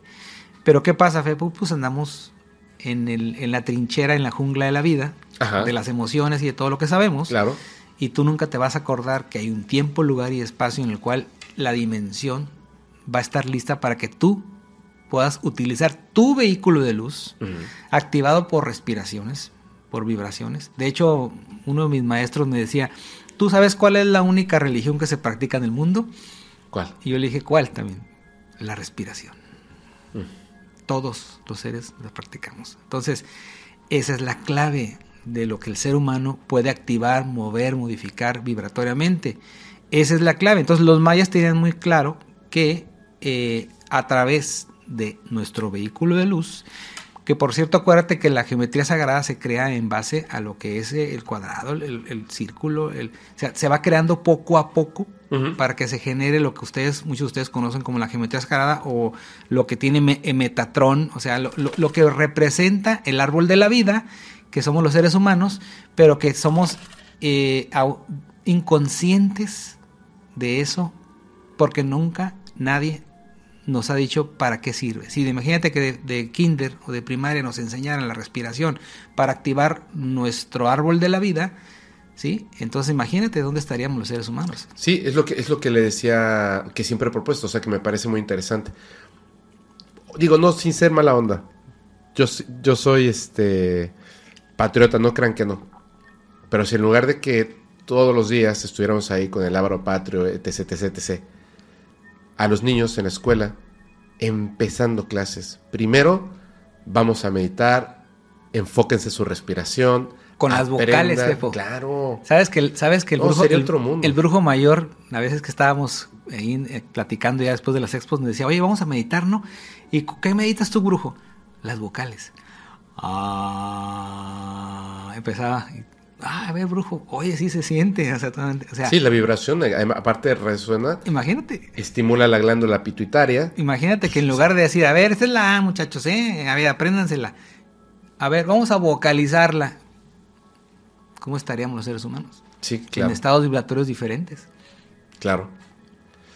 No, está, está bárbaro. Y además, eh, es bien raro porque, por ejemplo, surge, surge una, una pregunta cuando estamos explicando o cuando la gente trata de explicar esta parte espiritual y que este mundo material pues es, solamente una etapa, una pequeña etapa donde hay cosas muy importantes, bla, bla, bla. Y te dicen, no, pero si nosotros no somos esto, pues entonces podemos hacer lo que sea. O sea, no, no es necesaria la existencia en este momento, sino más necesaria la existencia espiritual.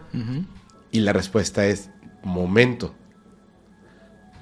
Tú decidiste estar aquí porque aunque parezca extraño, las acciones tridimensionales que tienes tienen un efecto allá, en donde sí estás.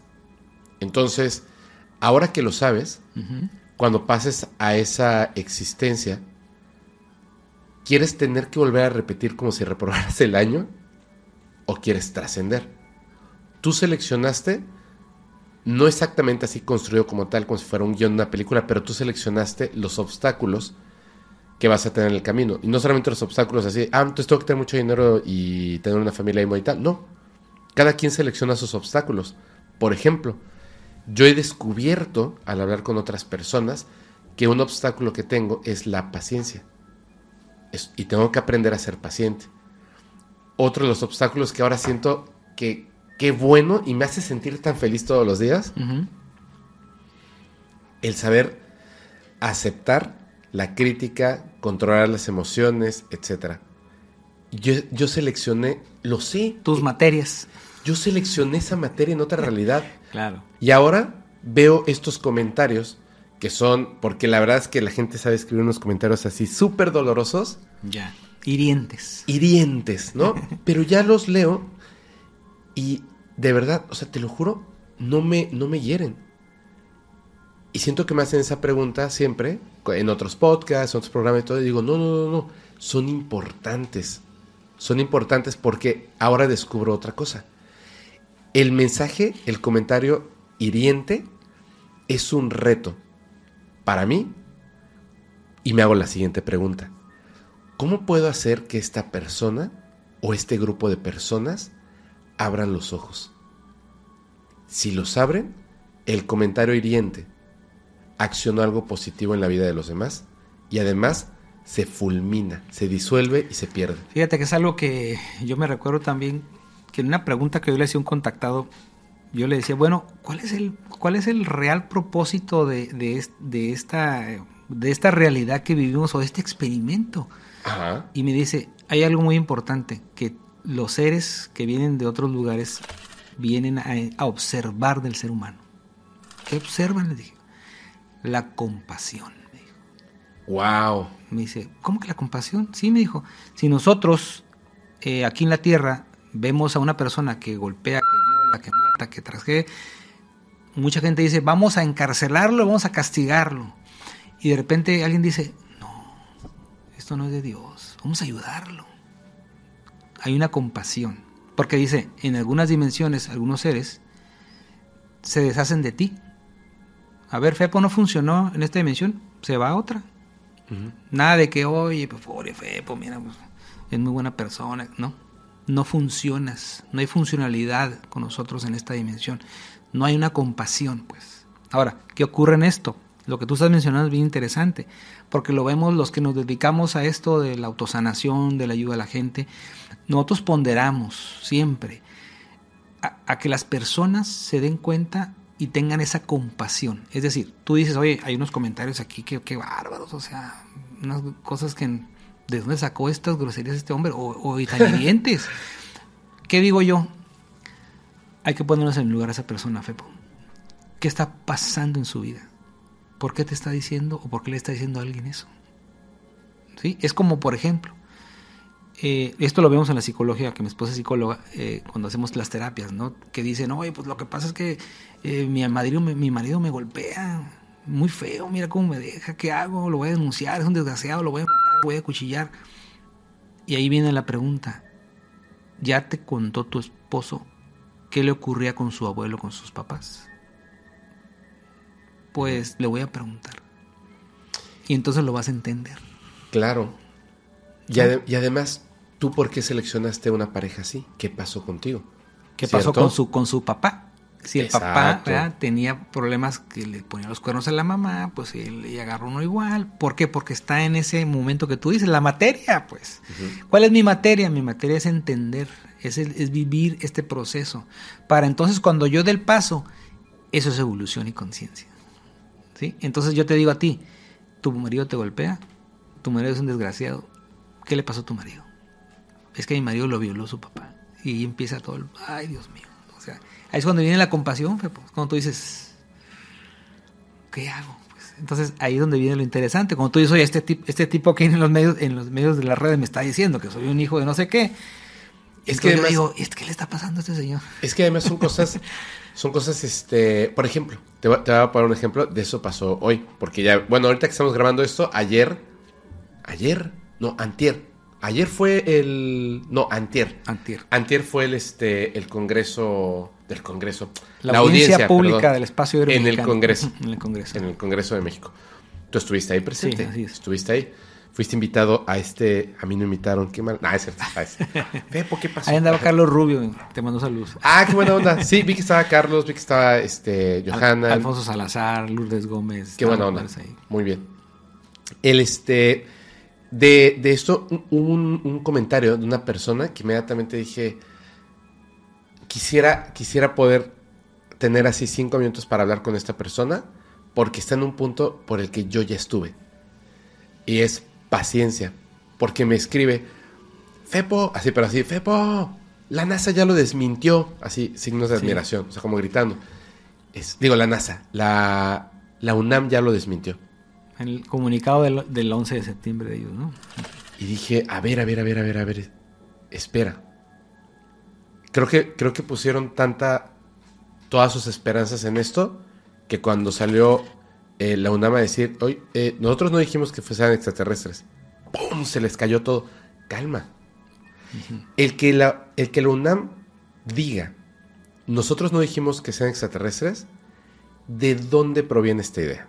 O sea, ¿de dónde proviene? A ver, ¿sí lo dijo? Sí, sí lo dijo. ¿Por qué lo dijo? Ah, porque la- lo que está haciendo la UNAM es, está dejando en claro que ellos como institución no son nada ni nadie para determinar si un extraterrestre es un extraterrestre o no. De hecho, y lo dejaron clarísimo en esa carta, a nosotros nos contrataron de manera privada para estudiar la datación por medio de carbono 14 Solamente. de esto. Es decir, nuestra responsabilidad es únicamente saber cuántos años de antigüedad tiene el material que nos enviaron. El tejido, lo que le Nada más. Nosotros, o sea, si alguien dice que avala la UNAM que estos cuerpos son extraterrestres, miente y por eso tuvieron que salir a decir eso. Nosotros no podemos avalar ni desacreditar que un cuerpo sea extraterrestre o no. Nosotros lo que hicimos es un estudio serio de la datación de carbono 14 de estos elementos y el resultado es que tienen mil años de antigüedad, eh, más o menos. Mil, mil cien, como dijo Mil, el mil doctor cien. Salce, más o menos. Mil, mil cien años de antigüedad.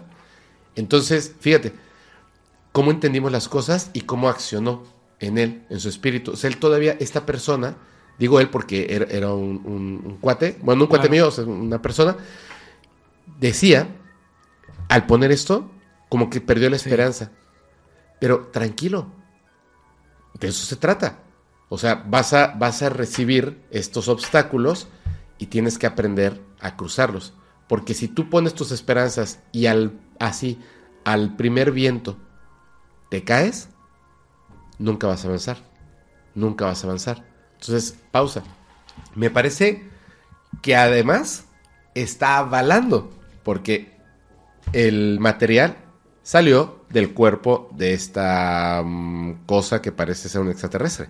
Así es. Entonces, sí está avalando, no que sean extraterrestres, sí está avalando que son reales. Es como dijo el, doctor Salce, lo dijo ahí en la conferencia. dijo, voy a decir aquí bajo juramento lo que es mi investigación. Son seres no humanos. Soy su fan. Sí, soy seres no humanos. Dijo, esto que se, está descubriendo aquí es un ser que caminó con los humanos. Entonces, eh, ahí viene lo interesante, Fepo, porque sí, efectivamente, cuando ya investigamos, nos vamos a profundizar, porque la gente no profundiza, para empezar, ¿no? Entonces, cuando investigas, te das cuenta que las pinturas rupestres, los petroglifos, en más, Baja California, yo tengo las fotografías que he presentado en congresos de los tridáctilos en la rumorosa. Aquí, Aquí hay, te los puedo mandar para que los veas. por favor, Sí, por favor, sí. no se me puede olvidar. Aquí están los seres tridáctilos en la rumorosa. Pero fíjate algo muy curioso que te voy a dar.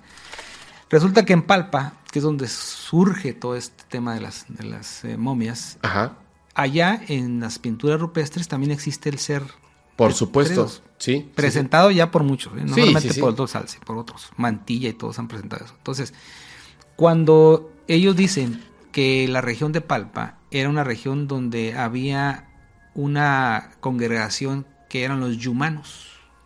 ¿no? La palabra de los, de los habitantes del año 1000, hace 1200 años o 1400, más o menos lo que daban de datación, ¿no? que tuvieron haber tenido contacto con estos seres. ¿no? Entonces, cuando tú te vas a investigar, que es lo que yo he hecho investigado, Americúa, Incalia, que es todo el continente completo, Ajá. Cuando hago esa referencia de los 120 millones de años que tenemos los seres humanos, que aquí se generó la vida del ser humano por primera vez, se le conocía como Americúa, el continente, que ahora es la, que ahora es la profecía del águila y el cóndor, la unión del continente nuevamente. Entonces, cuando se genera esto, los yumanos hace 1400 años tenían una interacción con estos seres. Si tú investigas, Fepo, lo puedes hacer, Caborca tiene más de 20.000 pinturas rupestres El lugar donde más pinturas rupestres hay. Eh, Caborca, Sonora, tiene pinturas también de seres tridáctilos. Ahora, si tú investigas la región Sinaloa, Sonora, Baja California, antes de los Kumiai, antes de los Guaycura, antes de los Seris en, en Sonora, existían una tribu que se llamaba los Yumanos. O sea, Qué barbaridad. no investigamos, Fepo, la verdad. No investigamos, negamos. No, eso es mentira. Y ya investigaste todo lo que viene a, ese alrededor, a, a esto que se descubrió. Es más fácil. Por eso, por eso pasa eso. Es más fácil. Ahora, yo les digo a muchos compañeros, oye, ¿tú crees en las momias? Y yo les digo, no importa lo que yo crea, lo que yo diga. Claro. No tiene trascendencia. Claro. Pero si tú quieres investigar esto, ve, pide el tejido de las, de las momias, pídele los, el análisis del doctor Salce, contrata a dos eh, forenses y empieza tu investigación. Refútalo a él, no a mí. ¿Sabes, ¿Sabes que es una cosa bien interesante? Por eso me encanta estar en esto. El que exista gente diciendo, no, no, no, no, no, ¿por qué? ¿Por qué no? ¿Por qué? ¿Por qué no? Ah, bueno, muy bien. Son trapos, cráneos de perro. Sí, ¿Cómo? o sea, cualquier tipo de locura me parece que, que es importante porque si no, ya no se vuelve importante el movimiento. Si no hay una fuerza en oposición, si no hay un obstáculo, que A toda fuerza contraria se le pone igual magnitud. Así es, es importante, es importante y es donde no debes de, o sea, la gente no debe de perder la paciencia, es importante. Ahora, eh, tengo, tengo una, una cuestión con esto. Y lo- Estos son los seres físicos, pero hay otras cosas, hay otras cosas.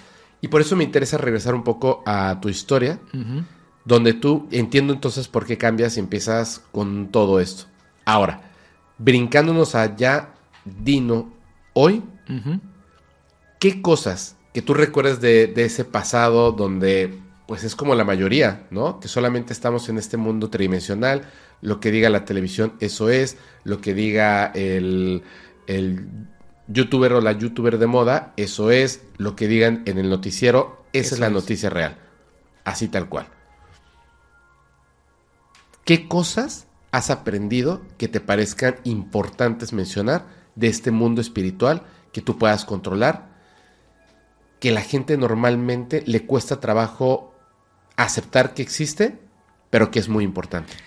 Hay una cosa bien importante, porque yo tuve que eh, evolucionar, eh, tuve que comprender, tuve que entender qué es el dogma de fe. Cuando investigas y te das cuenta que hace 6, 7 mil años se introdujeron algunas de las religiones más importantes para trabajar un poquito con la conciencia del ser humano. Llegó un momento en el cual yo dije que daba gracias a todas esas religiones que nos ayudaron a entender que había un Dios con múltiples manifestaciones, pero que ya no estaban en mi conciencia eso, que yo ya no podía con eso. Yo tenía que dar un siguiente paso. Cuando yo hice eso fue hace veintitantos años, mi mundo cambió. Y no digo que las religiones son malas y que deja tu religión. No, simplemente te liberaste de un paradigma para poder aceptar que hay otras cosas. Exactamente. Entonces, cuando yo salgo del dogma, Ajá. de los dogmas de fe, totalmente, y me doy cuenta de que existen una, una forma de, vi- de vivir y de sentir muy diferente que incluso lo he practicado y les he dicho a mis alumnos, hay que vivir como el tronco en el agua. El sistema es el agua del río y tú como tronco déjate fluir. No te opongas, porque vas, puedes morir en el intento. Como, como las mareas. Exactamente. Exactamente. Entonces te digo, cuando yo quité los dogmas de mi vida y pude entender, comprender y amar al prójimo de diferente manera, no de una manera de que si no lo amas te castigan. Ah, ¿no? claro. O sea, tú tienes que hacer lo que yo te digo, ¿eh? porque si no, ahí Dios te va a dar crán. Entonces, si no lo haces, hay tabla, ¿no? Claro. Entonces, cuando yo dije no, acción y reacción, libre albedrío, es algo que me dieron o que me dan a mí como una potestad como ser humano en tercera dimensión. Entonces, yo voy a ser una persona en la cual mis acciones generen cambios y que yo sea ejemplo del cambio, no que digan, oiga, pues yo ya no estoy en religiones, pero pues me autonombro, ¿no? Guía espiritual, gurú, chamán. No, no. Tú vas a ver en mí, yo les dije, aprendí en la vida que yo tenía que ser como cristal transparente. Para que tú puedas observarme. Porque el ser humano tenemos esa, ¿cómo le podemos llamar? Ese poder, Fepo, de decir, yo puedo verte a ti, Fepo, lo que tú eres. Claro. Y poderme identificar y platicar contigo y darme cuenta qué es lo que eres. Y en cuanto tú me mencionas lo que estás hablando, yo sé de lo que estás hablando porque estoy accesando a tu alma. ¿Sí? Entonces, no es como una hipocresía, diplomacia le decimos, que yo te diga, no, fe, pues que Dios y Cristo y... No es cierto. Yo, yo me di cuenta de niño, yo, yo sufría porque, decía, ¿por qué la gente es así? Hasta que dije, tengo que dar ese paso evolutivo para mí, para mi realidad. Lo hice, Fepo, y es la manera en la cual pude comprender el mundo mejor. Pude entender el mundo diferente. Pude entender que en el mundo del chamanismo ellos hablan de dos mundos. El mundo de los guías, de los seres de las estrellas, los seres que, que vienen y provienen de otras dimensiones. El mundo de nuestro, el mundo carne y hueso, que es donde vivimos las experiencias. Y un mundo abajo donde hay seres diferentes a nosotros, que tienen una diferente tendencia, que incluso tienen contacto con desencarnados y una serie de cosas. Entonces, viven entre tres mundos el chamanismo, entre tres mundos. El chamanismo no viene de Siberia, el, el chamanismo quiere decir sabiduría, sha, saber. El chamanismo viene desde que nosotros pusimos un pie en la tierra. Eso es lo que han tratado de bloquearnos.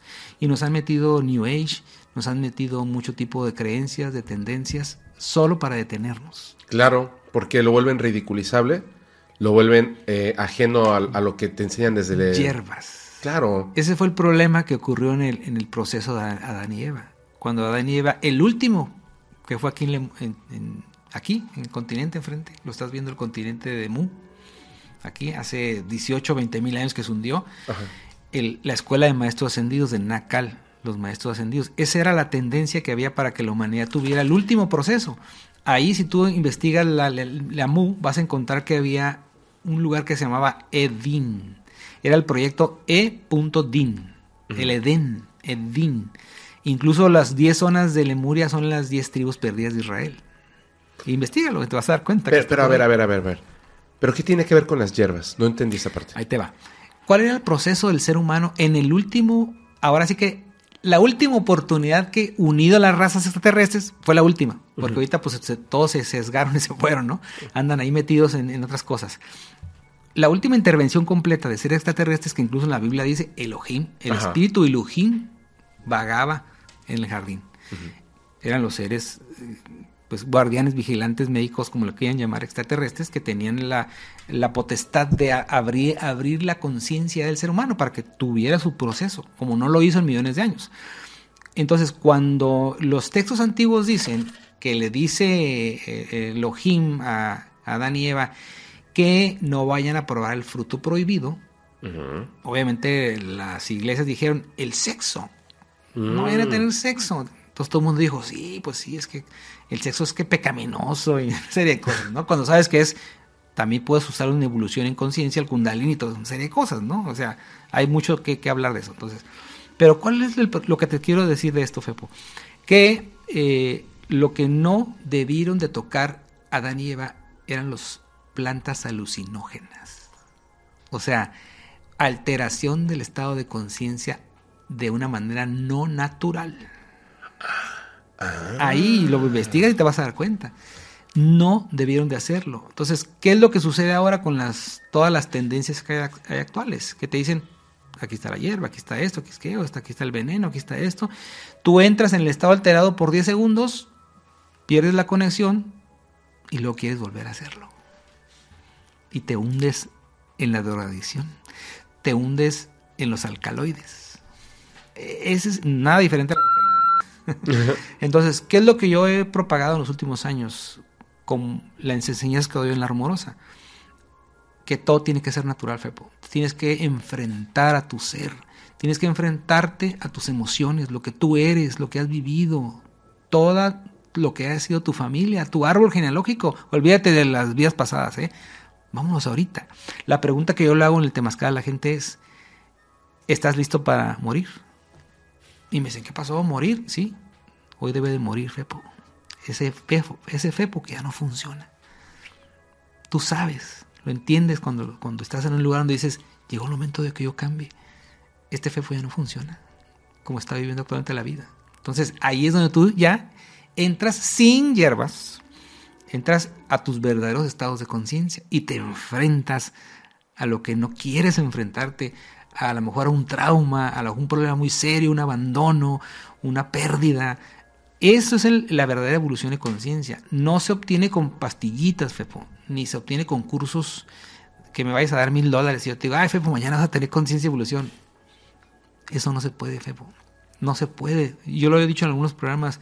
Por favor, esto no es tan fácil. Si fuera tan fácil, hubiera llegado el, el, el creador nuestro y dicho, apaguen la luz, vámonos ya, porque ya se me hizo tarde, ¿no? Ya acabemos con esto de una vez. No es así. Entonces, tenemos que esforzarnos para tener evolución y conciencia. Así es como yo me di cuenta cuando me quito de las dogmas y me doy cuenta que soy yo el que debo de luchar. Que esa pérdida que yo tuve en la playa, acabando con ese tema, que cuando yo vi que se perdió todo en mi vida, y yo entro a la radio en el año 2000 y convoco círculos de luz en la playa en un abril del año 2003 y reúno a 150 de mis radioescuchas y hacemos una oración por la Madre Tierra agradeciendo, agradeciendo por la vida que somos, me doy cuenta de que yo estaba agradeciendo al mar que me haya quitado lo que yo tenía cuando tenía 10 años. Porque si yo no me hubiera quitado eso, yo no fuera la persona que estaba en ese momento. A lo mejor hubiera sido una persona empresaria con varios restaurantes, una persona obesa, o yo hubiera muerto de un ataque cardíaco. Y cuando me quitó todo eso, me dio la oportunidad de entender y sintonizarme en una vibración de conciencia y de evolución. Eso yo lo lloré ahí en la playa, porque yo dije, gracias. Y en una de las círculos, ahí viene lo último de esto, en uno de los círculos de luz que estábamos reunidos, yo les digo, vayan y agradezcanle al mar, báñense esa energía, limpien su energía, por favor, agradezcan por la vida, pero vayan todos al mar y métanse. Se meten todo el grupo, yo traía mi tambor, traía también mi, mi atecocoli, que es el, el, el, el cuerno, me voy caminando hacia una orilla y al estar yo sentado también ahí un poquito en introspectiva, volteo hacia un lado y veo a un ser como un basquetbolista, alto. Se podía ver, yo volteé hacia el lado, vi a toda la gente acá y de este lado un basquetbolista como a unos 5 o 6 metros, Un ser así altísimo, ¿no? un ser alto. Y yo dije, ¿y este señor quién es? ¿Como una persona físicamente la Sí, viste ahí? sí. Dije, ¿este señor quién es? No lo vi en mi grupo. Pues, se hubiera visto, dos metros 30, no sé, un basquetbolista, el Shaquille O'Neal, haz de cuenta. Volteo y lo veo, digo, ¿este señor quién es? Y luego lo veo que gira su cabeza y se quita el lente y me enseña los ojos. Era el que me salvó del mar en el año 2005. Espérame. Páusame, páusame páusame. Espera. ¿Estaba vestido como una persona Sí. Estaba vestido como una persona normal, estaba parado como un, con un shorts, pues con una persona que tú ves en la playa. Aunque a las 8 de la mañana en la playa, pues no ves mucha gente, ves corriendo, con su perrito. ¿Eran las 8 de la mañana? Los, los círculos de luz empezábamos de 7 y media a 8 de la mañana. Ah, o sea, era de día. Los domingos. Ok. Los domingos. Y, y de hecho, de hecho yo eh, me acuerdo, y siempre lo digo también, yo fui jugador de básquetbol y de béisbol por muchos años aquí en la región. Jugué en las ligas más fuertes aquí en Tijuana. Yo jugaba los domingos. También dejé de hacer eso. Por empezar a hacer círculos de luz. Cada domingo a las 7 de la mañana yo estaba con mi tambor ahí, esperando que llegara la gente. Y eso que me ocurrió cuando vi a este ser que se volvió a presentar, me di cuenta que el propósito de mi vida era ayudar a la sensibilización de la gente y que ellos eran parte de mi vida siempre. Sí, de hecho, de hecho es como, como, a lo mejor suena un poco raro, pero te quitaron esta parte material que te iba a distraer y entonces un accidente que no estaba contemplado, estabas entrando al agua de una manera peligrosa y te ibas a quedar ahí y entonces te sacan y luego cuando regresas es como un, aquí estamos, Aquí fuimos nosotros y lo lograste, Y ¿no? fíjate que a veces algunos compañeros o amigos me dicen, ay, ¿a poco eres contactado? Todos somos contactados. Pero a ver, yo tengo, yo tengo, tengo unas, unas preguntas rápidas. Sí. Este ser que estaba ahí vestido como cualquier persona, pero altísimo, se levantó las, las Sí. gafas para que pudieras ver sus ojos, que eran... Los mismos oscuros, largos. Ok, No era un humano, pues. O, o era un humanoide, no sé cómo le puedo llamar. Sí. No le puedo ni llamar. era un no humano. y entonces, ¿qué pasó? ¿Te acercaste? ¿Se fue? Eh, yo tímidamente levanté la mano. Ajá. Y le hice así, y él también me hizo así. Y ahí fue donde dije yo, es verdad lo que me pasó. Porque imagínate, tú dices de niño, ah, no, se me hace que yo me lo... O lo que me pasó, las cosas que me están pasando. ¿Por qué estoy en la radio hablando de ovnis? ¿Por qué estoy haciendo esto con la gente? ¿Por qué estoy ayudando a gente? Y tú dices, tiene que ver con esto. Pero Tiene- te saludó entonces, te levantó Sí, la mano como también, respondiendo el saludo. Como diciendo, yo soy, o sea, aquí estoy. ¿Y ya? O sea, ¿te, te regresaste con la gente? Y ya, pues yo estaba también con un poquito como de conmoción. Eh, pasan cosas muy interesantes porque ahora yo puedo comprender a muchos contactados, a gente que te dice, tuve avistamientos, vi cosas, me quedé petrificado. Tú dices, ay, qué tonto, ¿por qué no te le acercaste? Y yo lo puedo comprender cuando alguien me explica, me dice, es que vi el ser y dije yo, me quedé, no me pude mover. Igual yo dije, o, o mínimo decirle, oye, ¿quién eres? ¿Cómo te llamas? ¿De dónde vienes? O sea, no Sí, pude, no, sí. no pude. Y, la y- y ni se te ocurre sacar el celular y nada. O sea, en ese momento es como Le pasó a Jaime Maussan cuando vio los dos seres de luz aquí en la rumorosa. una rumorosa. Ajá. Que traía su celular, que traía su, su cámara especial de él y que dice que no, no se veían y, y dijo, pues la, dijo, la dejaré. No, no, no, la apagó y siguió. Y ahora dice, me arrepiento. Es la- la- lo que más me he arrepentido en mi vida es no haber dejado prendida la cámara para que escuchara lo que estábamos hablando. Claro. Entonces, eso, eso te ocurre. Le- nos ocurre a todos los que hacemos esto. O sea, nada Así. de que, ah, no, yo soy investigador o soy periodista, no es cierto. Somos seres humanos, sensibles. Y eso que nos ocurre son cosas que te quedan marcadas o te vuelven a, a- a abrir un, una- una- un hálito de conciencia. Después yo regreso a, a- a seguir en los programas, Fepo, y ocurre algo bien importante en un programa de radio. Algo que me di cuenta de que eso que me estaba sucediendo no era humano. Ajá. Estoy en- entrevistando a una persona X- hablando de X cosa, y de repente escucho una voz, pero muy rápida, no, no, no, no fue así como que, que me dijo, si no practicas lo que aquí aprendes en la radio, tu misión se puede terminar. Y yo dije, ¿qué? Mientras estás en el programa, ¿lo escuchaste en tus Sí. audífonos? Sí, sí, sí, sí. O sea, dije, ¿qué? Si no practicas lo que aprendes, Si no tu misión- practicas lo que estás aprendiendo aquí, tu misión se puede terminar. Y es cuando yo dije, pues si vinieron aquí a darme cuarzos, me vinieron a dar péndulos, y aquí estoy escuchando un tipo que está hablando de alfabetismo, quiropráctica y todo, yo tengo que aprender a ser también un terapeuta, y aprender todo lo que estoy escuchando aquí. Y no solamente, como tú me lo mencionaste en un principio del programa, hacer un contenido. Es decir, ah, voy a hablar de un tema y, ay, qué hueva con ese señor, ¿no? Que acabe ya porque me quiero ir, tengo sueño. No, es escucha y aprende y practica. Ahí es donde yo me di cuenta. Y es lo que ahora les digo a mis compañeros. Compañero, la corbata y todo está perfecto, eres un periodista investigador de ovnis. Tienes que cambiar, tienes que evolucionar. Tienes que hacerlo para que lo puedas entender. Claro. Si no te vas a quedar ahí estancado y te vas a dedicar a hacer contenidos en contra de otros. Ah, ya dijo Fepo, ah, ese Fepo mentiroso. Y, brother, haz contenidos, pero contenidos que tú vivas, que tú entiendas, que tú puedas explicarles. O sea, no puedes hacer cosas que solamente vayan a entretener. Porque entonces el propósito de vida, ¿cuál es? Claro, y es que además tiene que ser en construcción. Por ejemplo, eh, hay como algunas cosas, hablan por ejemplo de la creación de contenido, donde yo me doy cuenta, el ejemplo es súper breve, así. Tenemos un canal, lo que te decía, que se llama Insomnio. Hablando económicamente, cuesta, nos cuesta hacerlo. Económicamente, más el esfuerzo de trabajar. El tiempo. Sí, el tiempo, estar leyendo todos los correos. eh, bueno, los lee Fermex junto con... eh, bueno, Fermex es, es principalmente quien lee los correos. Yo a, a veces entro y los estoy así como revisando cuando tengo un tiempo libre, pero él se pone a leer 100 correos con historias, algunas larguísimas, les da forma, les arregla la ortografía. O sea, es un trabajo tremendo. Titánico. Mira, irónicamente, ¿cómo es la vida?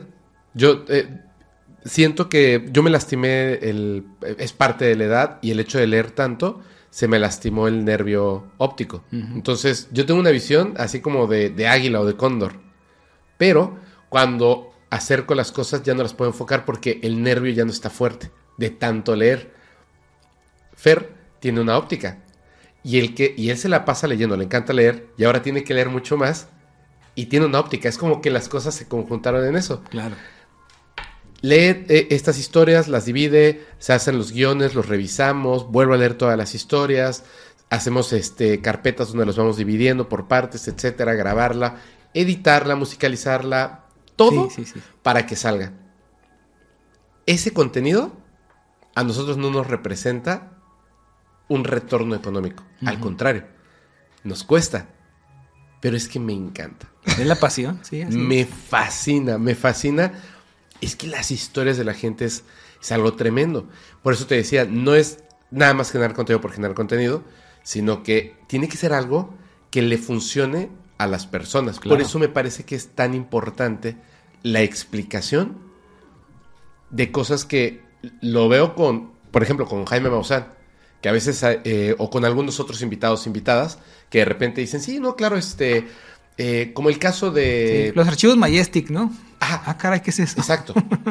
Los, exacto. Pues acuérdate que, que en tal parte de los Sí, archivos sí. Majestic estaban hablando de esto. Entonces, bla, bla, bla, espérame, espérame, espérame, espérame. Espera, por favor. Eh, necesitamos explicar a la gente. Tú hiciste una referencia hace rato del, del extraterrestre del desierto de Caligari, Kalahari. de Kalahari, perdón, en Sudáfrica. Em, y yo dije, ajá, o sea, me lo estabas diciendo, pero de repente por eso dije eh, la entrevista, digo, el interrogatorio al, extraterrestre de Sudáfrica, porque tenemos un capítulo. Ya. Entonces, Vayan era, a ese capítulo para que lo vean. era como hacer una referencia Claro, a la gente, sí. ¿me entiendes? Porque como sabemos de qué estamos hablando, se sigue, pero el contenido tiene que tener información. Imagínate, exactamente si nos sentáramos a hablar mal de otras personas. Pero ahí es donde viene lo que platicamos hace rato, la compasión. Tú ves a, uno- a los compañeros hablando y tú dices, ¿qué estará viviendo en su vida? Sí, Porque de repente me dicen, oye, ¿no quieres hablar de fulano? no, No hay compasión y respeto. Yo no sé qué esté viviendo. Puede ser que estés viviendo una cosa que me he enterado unos compañeros, enfermedades tremendas. mira. Entonces, Te, yo- te yo voy a, no- te voy a hacer una pregunta para que pasemos a este tema porque me interesa muchísimo y todavía falta que nos platiques de otra cosa. Pero, perdón, perdón, perdón. ¿Sí tienes tiempo? Sí, sí, claro. Ah. A ver. Eh, entre tú y yo tenemos en común a un montón de personas que son entre investigadores, pero en su mayoría hay mucho contactado. Claro. ¿Cierto? Sí. O que los conocemos, o sabemos qué onda, bla, bla, bla, bla, han participado, etcétera. De hecho, un amigo, otro amigo que tenemos tú y yo en común, estaba platicando yo con él y me dice, es que este contactado es así lo mero mero. Y yo le dije, en privado, me parece que sí. Pero yo no soy nadie para determinar si una persona tiene contacto con seres extraterrestres o no. Claro. Sobre todo en este caso, que son de otras dimensiones y que no hay una evidencia y es telepático. Yo no puedo de- decir sí o no, no puedo. Puedo estudiarlo, puedo entusiasmarme, puedo invitarlo a que esté en Que el te podcast. encante la historia, ¿no? Claro, Todo, o- todo, sí, sí, encantado claro, ¿no? de, ten- claro. de tener estas personas. Digo, pero ¿qué vas a hacer tú si el día de mañana pues se genera el contacto en, entre diciembre del 2026 y marzo del 2027? Va a ser por ahí, van a ver. Ujú. No como lo pensamos, pero sí un primer contacto abierto. Y entre las preguntas que evidentemente vamos a tener que hacer una lista y nos vamos a formar como una línea de conga con preguntas todas las naciones, porque va a ser poco a poco, Claro. es, ¿realmente están contactando estas personas seres de otras dimensiones? O sea, es hipotético, porque todavía no llegamos al 2027. Ujú. ¿Qué vas a hacer si la respuesta es no? Están mintiendo. Son bajos astrales. entonces. No, están mintiendo. Simplemente están mintiendo, porque es un negocio, y más que un negocio económico, es ponerles el reflector y el poder y la fama son más embriagantes Claro. que el dinero. Por eso es que el dinero puede comprar ese, esa fama, ese poder, y es tan embriagante. Ahora, ¿qué vas a hacer? Se quedó así pensando y me dijo, nada. Le dije, ¿seguirías siendo tu, tu amigo? O sea, ¿lo seguirías viendo de la misma manera? No lo seguiría viendo de la misma manera. Con el respeto que le tienes. Pero por supuesto, o sea, sí, Ajá. porque si es así, debiera de tener una razón, algo que ocurrió en la vida que lo llevó a eso. Y le dije, exactamente, exactamente. Pero, mientras tanto, tenemos que entablar ciertas conversaciones con estas personas para, por ejemplo, eh, no tienes evidencia, no, ¿por qué no la pides? Es que no se puede porque bla, bla, bla. Ok, las evidencias no tienen que ser forzosamente físicas. Pueden ser, por ejemplo, ¿qué va a pasar en mi vida algo medible en el próximo año? No, pues este, no sé, X cosa. Porque tienen esa Que vas a ir capacidad. a vivir a Australia. Por ejemplo, por ejemplo. Pero no me digas, va a haber un cambio muy interesante. Dime, te vas a ir a vivir a otro país. Y si ocurre, pues ahí hay una comprobación. Claro, comprobaciones individuales, pero al final, si eh, existen estas comprobaciones individuales poco a poco, empiezas a generar confianza. Pero se genera desconfianza cuando no hay una sola evidencia, no hay una sola comprobación individual, más que la creencia propia del dogma y el dogma de fe de las personas a su alrededor. O sea, quiero creerte y entonces te creo. Uy, no creo que un ser extraterrestre bondadoso como lo describes, eh, a, estos, a estos contactados quieran que exista los dogmas de fe. No creo. No me suena lógico, porque los contactados no telepáticos, o sea, así en persona y después telepáticos, o sea, no de en otras dimensiones, sino en esta dimensión, les dicen eh, hacia las preguntas que se hacen, el ser humano tiene muchos problemas, muchísimos, empezando porque está destruyendo el planeta, ese es uno. El segundo, están construyendo armamento que ni siquiera pueden controlar, nuclear y otras cosas, cosas que ya pueden desgarrar hasta la realidad. Y tercero, tienen un problema muy grande y lo, y lo repiten una y otra y otra y otra vez y dicen la religión. Justo por lo que tú comentabas en un principio, por el dogma de fe Así es. por el dogma de fe. No está bien que como seres humanos decidamos cerrar los ojos. No está bien. Al contrario, hay que abrir los ojos. Luego, si quieres creer en un Dios, en una religión específico, muy bien. Primero abre los ojos y después decide. Claro. El dogma de fe. Y estos contactados funcionan a través del dogma de fe.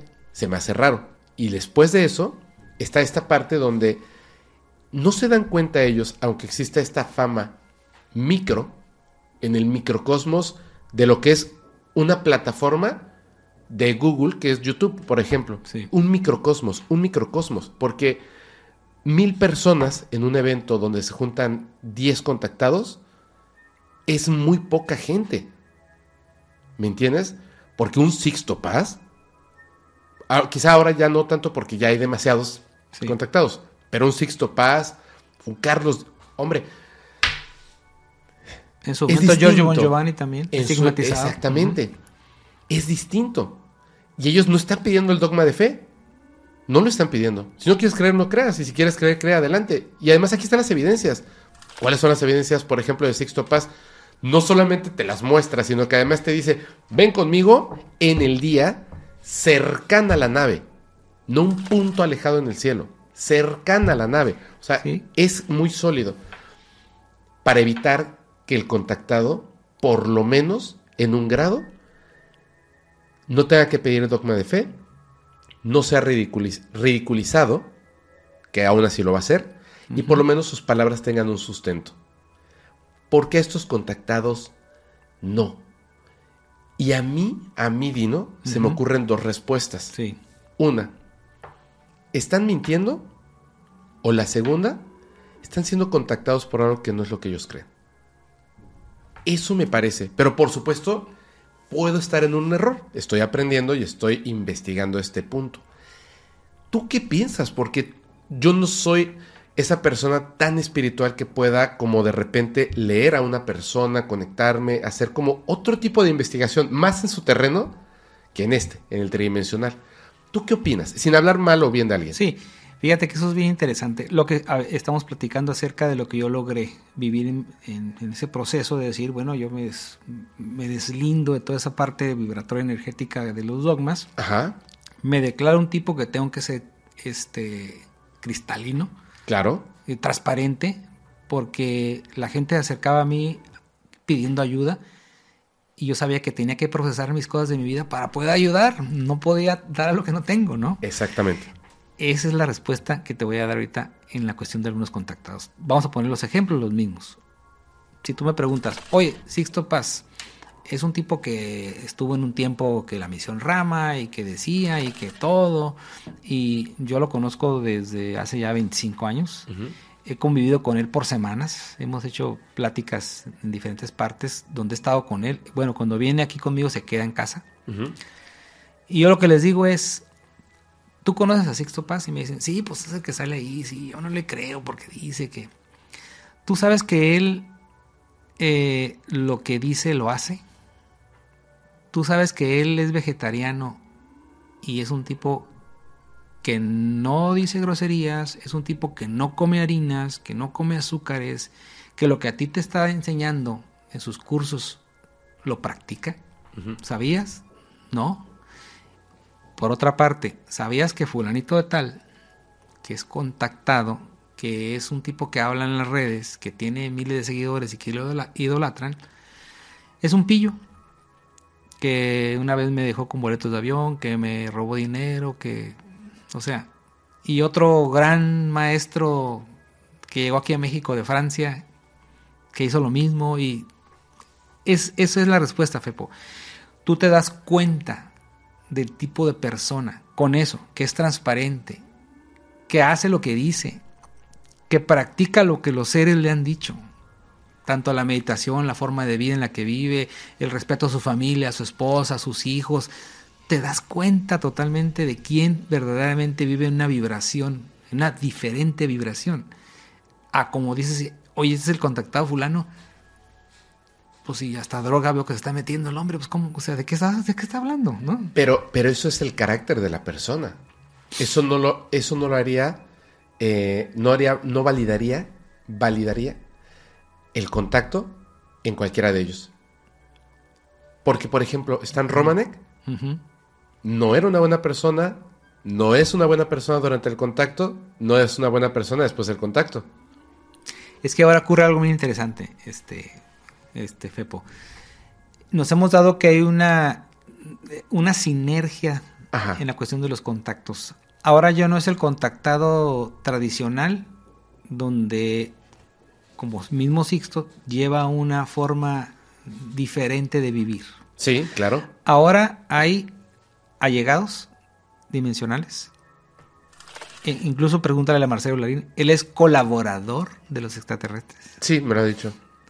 O sea, ahora encontramos una diferente tendencia hacia lo que es el contactismo. Ya no es lo, lo que tú mencionas, los Romanek o... Pero es que ya eran. Lo que pasa es que se les dio demasiada difusión a los a los que tienen evidencias físicas. Es que se le encasilló, pues. O sea, Sí, es, claro. es- es lo que vivimos ahora en, en el tema de los ovnis. Te dicen, bueno, eh, los, fíjense que sí hay cuerpos recuperados, fíjense que sí hay esto, pero entonces ellos van a manipular la información. Sí, La van a manipular. sí. Como lo están haciendo ahora. Ah, no, México, ay, no, qué decepción México. No, eso no es, eso no es. Porque no está bajo el control de ellos. Entonces, ¿qué sucedía y qué sucede en el tema ovni? Que es lo que he estado hablando siempre en las conferencias. El fenómeno ovni, nuestros compañeros investigadores, tanto, sobre todo los de España, se quedaron en los años 60. Sí, totalmente. Se quedaron en la época de, de don Antonio Rivera. no puedo decir Salvador Fresedo porque era un adelantado a su época. Sí, Eh, pero se quedaron en la vieja guardia de información que instituyó eh, el gobierno de Estados Unidos en el plan de aclimatación de población que empezó en 1947, en su primera fase. La segunda fase fue en 1974, cuando Jimmy Carter, junto con el doctor Alfred Webre, crearon la Oficina Exopolítica, ¿sí? que continuó Ronald Reagan. ¿no? exactamente. Tercera fase, mi- 2017. La información que filtran al New York Post de los avistamientos de los pilotos. Vamos en la tercera fase, según lo que dijo el doctor Weber, que estuvo conmigo aquí en el 2010 dando conferencias, y Robert Dean, Bob Dean, estuvieron los dos. eh, la Casa Blanca en el 74 dejó como fecha para que se, se sacara la información primera 2024 Ujú. para que a partir de eso empezara ya todo este acomodo de información y de tecnología. Lo que ellos quieren que nosotros Los sepamos. que quieren que sepamos. Y te van a decir, Fepo, ¿qué crees? Pues el celular que traes, todo eso, pues sí es ingeniería inversa. Pero ¿qué crees? Tenemos una tecnología que nunca has visto. y eso va a hacer que G, o sea, que 5G, no, te van a decir 9G y no. Olvídate. Entonces, ese es el problema, porque estamos viendo. El fenómeno del contactismo lo vive igual. Tenemos, tenemos una forma de entender el contacto muy eh, dogmatizada. Entonces, ¿cómo es la manera en la que yo puedo entender a un contactado? Es observándolo, hablando con él, viendo cómo vive y te puedo decir de qué manera está aprovechando esa línea que tiene ahí él y de qué manera lo que nos está diciendo puede ayudar o está con entidades que no sean ni buenas ni malas. Los, seres no son buenos y malos. Esa es otra de las, a veces de las, de las preguntas que nos hacen. Oye, son buenos, son malos. Tienen ellos una agenda. eh, eh, Tienen una forma de, de la cual necesitan muchos recursos de la Tierra, necesitan la energía del ser humano también.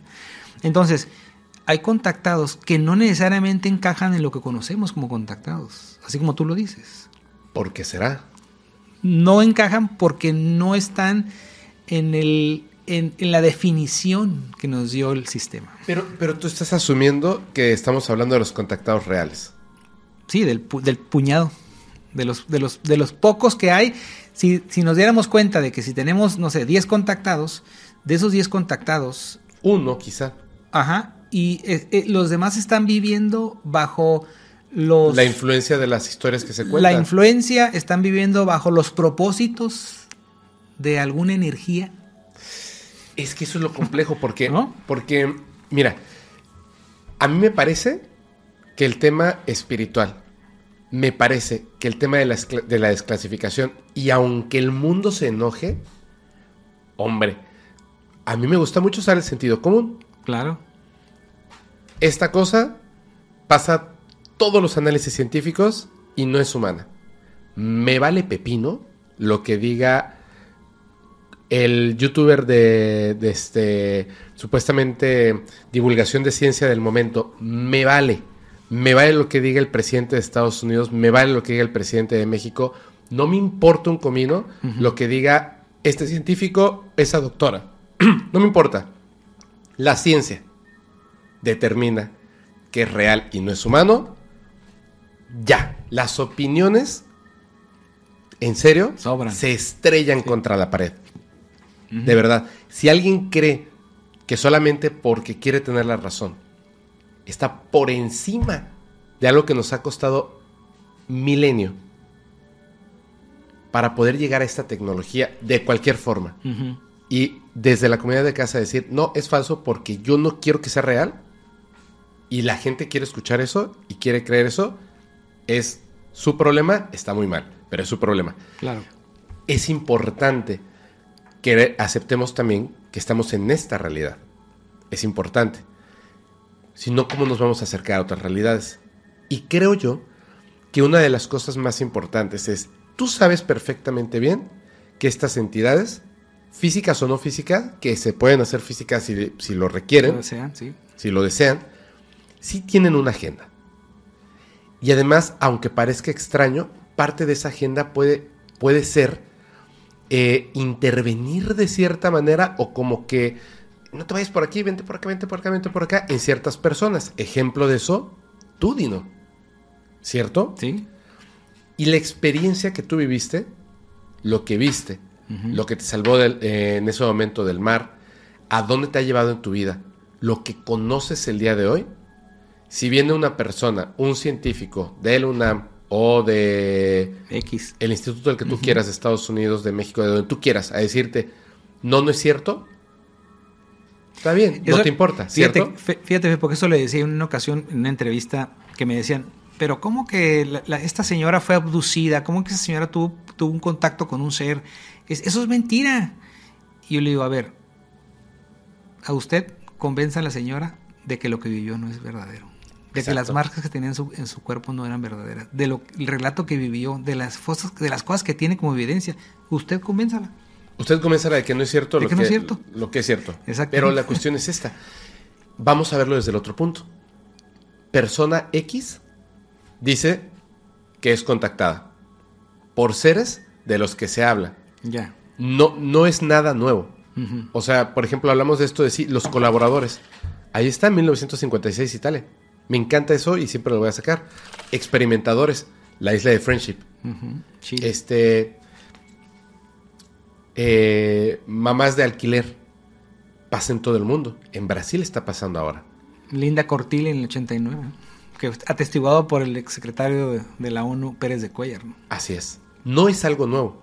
Se me hace raro que digan, ah, a mí me visitaron seres de tal, de tal lugar. Ok, ¿cómo son? Y dicen exactamente lo mismo que dice Alejandro González. Nada nuevo. Dicen exactamente lo mismo. No, hombre, este, una nave nodriza la vi en otro planeta y cómo era, en forma de puro. Nunca hay detalles que cambien más allá de lo que uno puede buscar en internet si sabe buscar. La información ahí está. Sí. No dicen absolutamente nada nuevo. Pero si observo a las personas que dicen algo nuevo, estas son las que a mí me interesan. Porque a lo mejor no tienes una evidencia física, pero tienes otro tipo de evidencia que al estar así presente, al hablar, te das cuenta inmediatamente de que Algo, No le, sabes. algo le cambió la vida, dices tú. esto. o, es- o está loco y se lo cree, Claro. puede ser. Y es, es este, interesante, Claro. es interesante, pero sí noto que otras personas, muchas, mienten descaradamente. Así, pero es que nunca hubo un contacto. Descaradamente. ¿Y sabes por qué? Eso siento que en este lado sí es un problema. Sí, bastante. Sí es un problema. No es para castigarlos, no es para bla, bla, bla, bla. No, pero si les damos voz, qué difícil, qué difícil tener que lidiar. Y tú estuviste presente. Qué difícil tener que lidiar con y, y todo lo que se viene. Así. Con esta avalancha de odio, de discordia, de violencia. Qué difícil tener que lidiar con eso. Claro, qué difícil tener que lidiar con eso cuando se presentaron evidencias físicas irrefutables. Aún así van a- Científicas. científicas, aún así van a tener que lidiar con el odio. Porque ya estaba planeado, pero no estaba planeado que ocurriera eso. Ya estaba planeada la desclasificación de una manera en específico, pero se adelantaron. Estos contactados que mienten son también enemigos de este cambio. Sí. Porque están mintiendo. Están mintiendo. ¿Cómo podemos nosotros? Que eso es por eso te, te lo pregunto. Porque yo estoy ahorita en el momento, no estoy determinando que sea así. Estoy en el momento en el que me cuestiono. ¿Por qué está pasando ahora esto con estos contactados? Es más fácil, y te lo pongo así, es más fácil construir falsa evidencia en mi propio cuerpo y decir que soy estigmatizado. Y no solamente es más fácil, visiblemente es más interesante, económicamente es más redituable. ¿Por qué están mintiendo sobre estas cuestiones extraterrestres? ¿Por qué? ¿Hay algo detrás? Una ent- entidades no positivas. Regresivas. De verdad es gente que, que energéticamente dicen, voy a engañar. Pero fíjate, Fepo, que yo me he dado cuenta que los verdaderos contactados, A ver, eso. los verdaderos contactados no lo dicen, pero lo accionan. Eh, te digo, yo he conocido rectores de universidades, diputados de aquí de la localidad, senadores, empresarios, que han tenido y mantuvieron y mantienen contacto con seres que no lo dicen. Pero lo que ellos reciben de información lo ponen a la disposición de la humanidad. Por eso es que a veces lo que tú dices lo entiendo perfectamente, porque, pues como dices, le dan voz a personas que dicen, sí, es que los seres vinieron y, y dijeron que tenía que pasar, y va a pasar, y que va a haber un terremoto y se va a caer el Ajá. mundo. Y, y tú dices, ¿qué está diciendo? ¿No? Cuando ves a otras personas que conoces y que te dicen, en una ocasión en la radio me, me habla un gran personaje aquí de Baja California y me dice, eh, lo, lo voy a invitar a mi cumpleaños y quiero que vaya a mi casa. Yo digo, ¿Qué? o sea, pero dije yo, o sea, que hablo de ovnis aquí, usted es una personalidad educativa aquí muy famosa, que de hecho acaba de trascender. Bueno, me presento a su casa, una residencia muy bonita. Eh, digo, soy fulanito de tal. Ah, sí, pásele. Siéntese. Me sientan en una mesa solo. Dije yo, pues, ¿qué, qué es esto? O sea, o se van a burlar de mí o qué va a pasar aquí. y los veo a toda la familia sentada ya, y nietos y todo. Y yo digo, algo, algo, algo está aquí mal, no sé, no sé, ¿por qué me trajeron, me invitan y me sientan aquí solo? Y entonces veo que pasa el señor con un plato de comida, se sienta así donde estás tú enfrente de mí, y me dice, hola, ¿cómo está? ¿Sí sabe quién soy? Sí, señor. ¿Usted es el que habla de ovnis? Sí, mucho gusto, me. Le voy a platicar mi historia. Y me dice, en un congreso de educación en la ciudad de Acapulco, estando yo en un hotel, vi que había luces en el cielo, pensé que eran este pues piro algo de piroclástico, algo que estaba pasando en algún lugar, se veían cosas muy raras, dice. Y dije, algo está pasando afuera, no sé. De repente dice que abre la cortina, había luces, pero no lograba identificar qué estaba pasando. Cierra la cortina, se vuelve a acostar.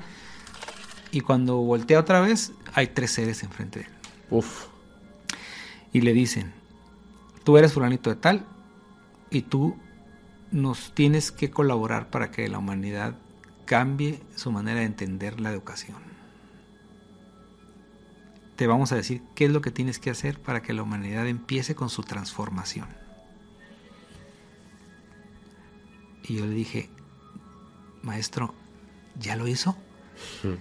Y así tristemente me dijo, desafortunadamente me acobardé. No. Entonces, esos son los contactados, Fepo. Sí. Esos son los contactados. No los que dicen, oye, fíjate que yo. y que-". No. Tú conoces, o sea, de, de estos, que es que sea, ya son un montón. Por eso lo digo. Mira, ay, sí lo puedo decir abiertamente. Sí lo puedo decir. Voy, voy a, voy a tener cuidado. Yo creo que, que tenemos una influencia de nuestra parte humana que a veces como que acrecentamos las cosas, ¿no? Le cambiamos de repente un poquito. Yo lo- le, le decía a un amigo, si yo te cuento primero esta parte de la historia y luego esta parte y luego esta parte, es bien interesante. Al acomodar mi historia en un orden específico, ¿estoy mintiendo? Un poco, ¿no? Porque estoy construyendo la realidad. Sí, no es exactamente como pasó. Entonces, pues a veces mentimos para hacer interesante la conversación, eh, la idea, lo que tú quieras o por error. Y veo que en algunos contactados mienten, pero no mienten peligrosamente, sino mienten para hacer rica la conversación, mienten para llenar los huecos de las historias, Claro. mienten a lo mejor porque pierden el contacto, como creo, creo, creo, creo yo que le pasó al señor Billy Mayer, ¿no? Entonces, ya tengo todo este movimiento detrás de mí, ¿qué hago? ¿No? O sea, como él me acobardé, yo, yo también, ya se fueron y ya no regresaron, no manches, me dejaron aquí solo. Entonces, algo tienes que inventarte, algo tienes que inventarte. Tú, en, en todo este conocimiento que tienes, en todas estas personas que has conocido, con las que has coincidido, las historias que te han dicho, etcétera, ¿tú quién consideras que sí sea un contactador real? O sea, no digamos quién no. Y pueden ser 100, pero solamente mencióname uno. Que no sean estos tres de los que hablamos en un principio. Solo por decir uno. No importa si es amigo o no es amigo, que tú consideres.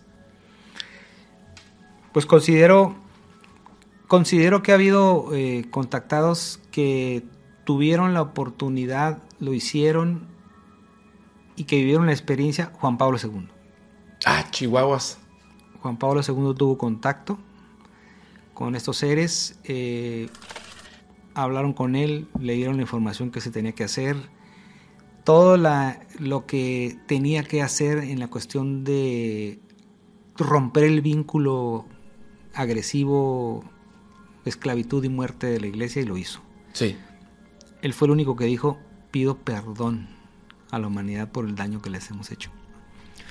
Él tiene el contacto y creo que lo que él vivió en sus momentos de, ahora sí que introspección en su vida, se dio cuenta de que era tan importante dar a conocer la información, Ajá. que incluso él iba a dar la información del, del radiotelescopio Luci- Lucifer y toda la información que, que tiene el, el Vaticano, obviamente, lo iba a dar a conocer, lo tenía que dar a conocer. Eran varias de las partes, no solamente el tercer secreto de Fátima, y todo lo que la gente dice, ¿no?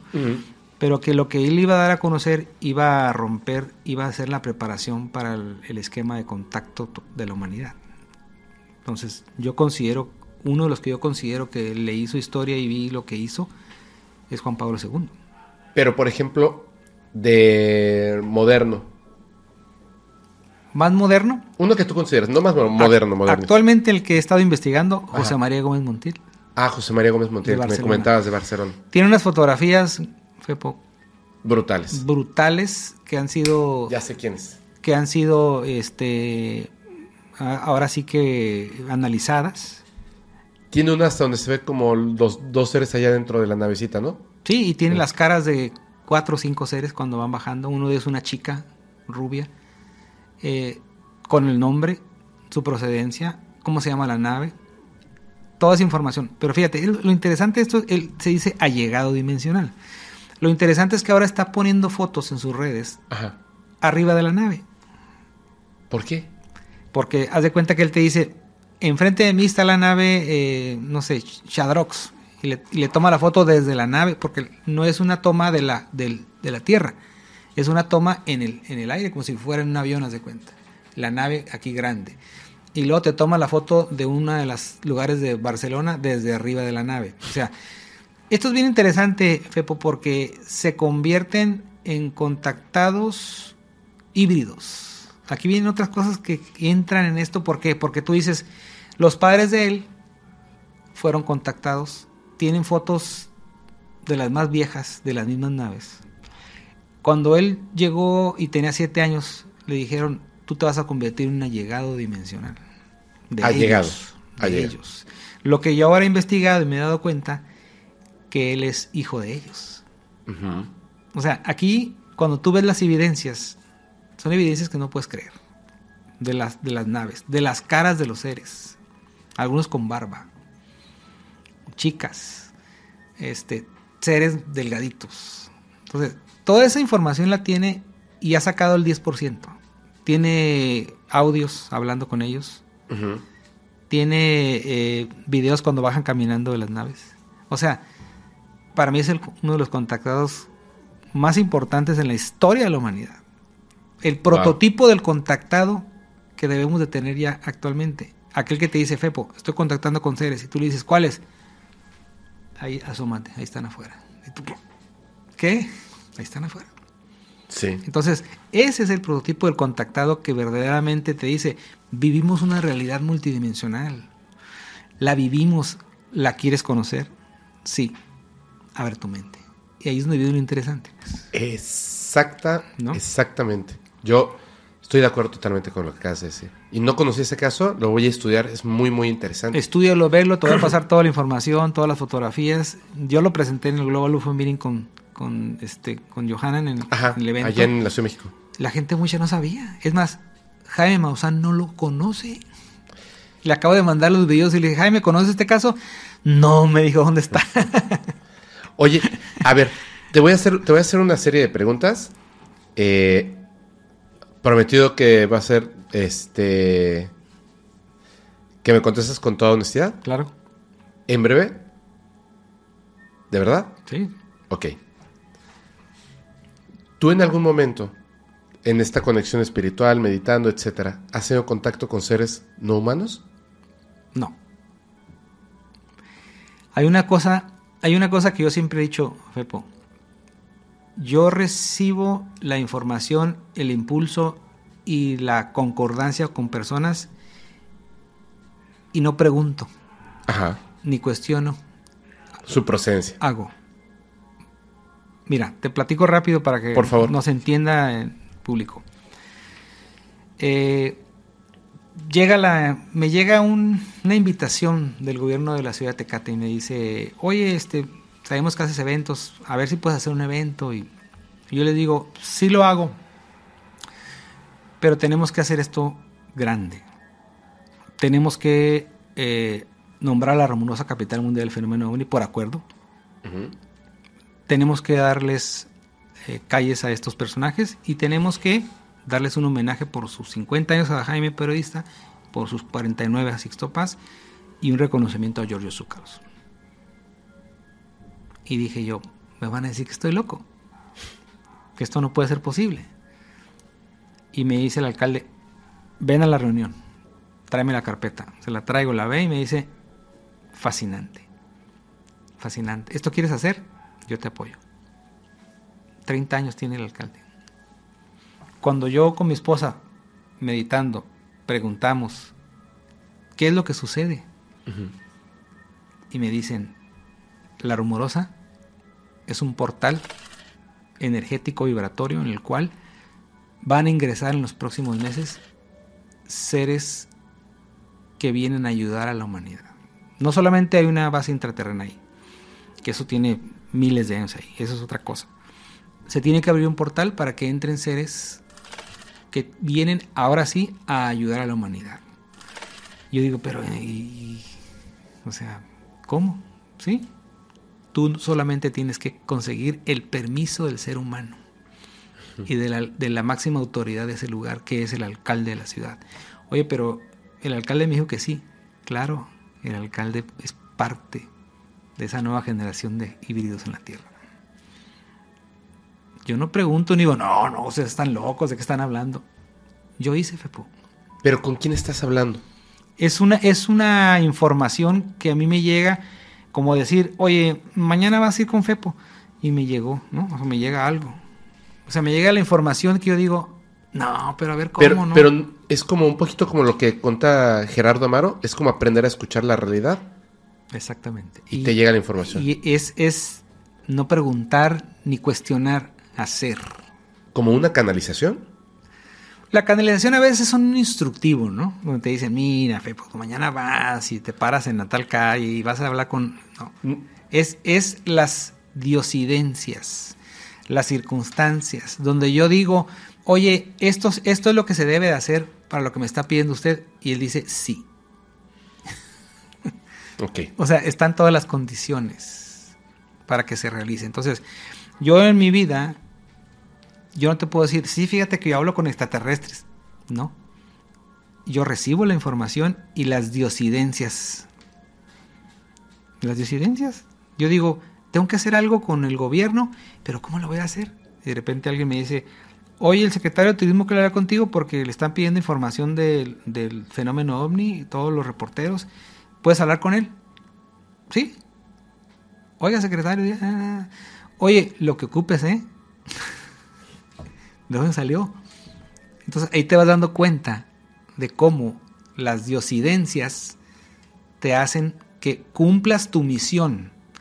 Por eso yo ves que me dicen, ¿y tú eres contactado? Pues todos somos contactados, pero no como tú crees que somos contactados. Así es. ¿no? A lo mejor tú, Fepo, recibes información o diosidencias en tu vida, las haces, Sí. o escuchas a alguien, un entrevistado y tú dices, esto es lo que yo necesitaba escuchar. Entonces, eso no lo sabe tú, tu entrevistado.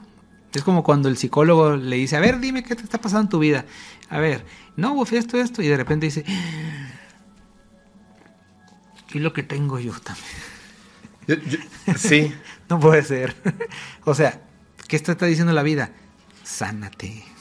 Sánate. Eh, El psicólogo es una de sus partes más importantes, el, el sanarse, pues. El sanarse a través de las experiencias que te está diciendo tu paciente. En la vida es lo mismo.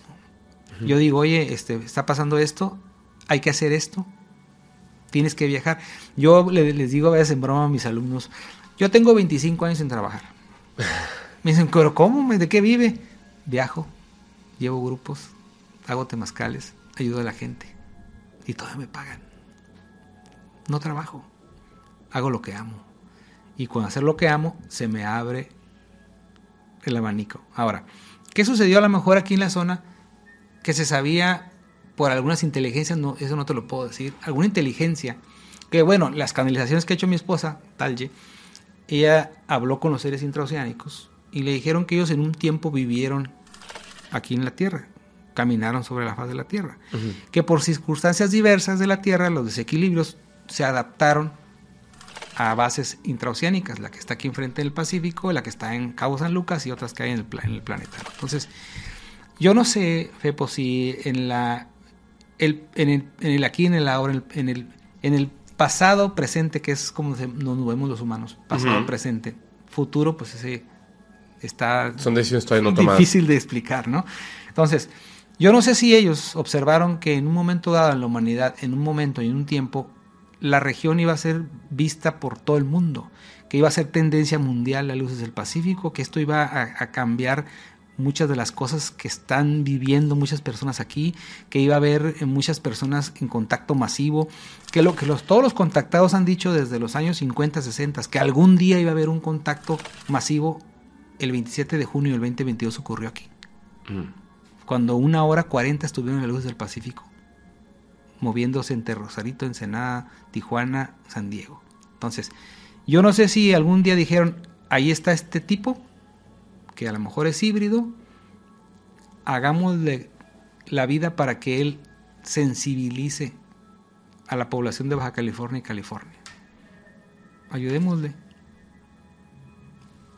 Y de un momento dado me ocurren las cosas de niño, ocurren cosas que yo hago sentado en una conferencia, me despierta la conciencia, empiezo a moverme, empiezo a tener programas, empiezo a hacer eventos y, y esto ayudó a que, por ejemplo, la Expo Cósmica haya detonado el mundo místico esotérico en la ciudad.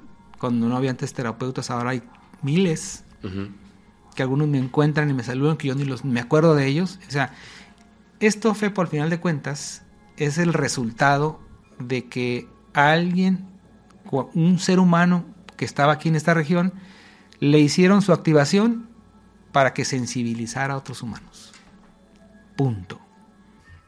No porque lo que yo estoy haciendo es tratar de concientizar a las personas con información a mi estilo, a lo que yo creo que puede ayudarles a que les abra la conciencia. No, no que porque seas famoso o porque quieras presentar libros. No, yo quiero ver personas que verdaderamente puedan hacer y tocar la sensibilidad de las personas y Claro. puedan cambiarlos. Eso- Claro. es- esa es mi misión. Eh, eso es lo que a mí me nutre, lo que me paga. Es eso, ver la felicidad de la persona que dice, híjole, vi la información. Y yo digo, me remonto al año 92 y digo, Ajá. a mí me pasó lo que a ti te pasó.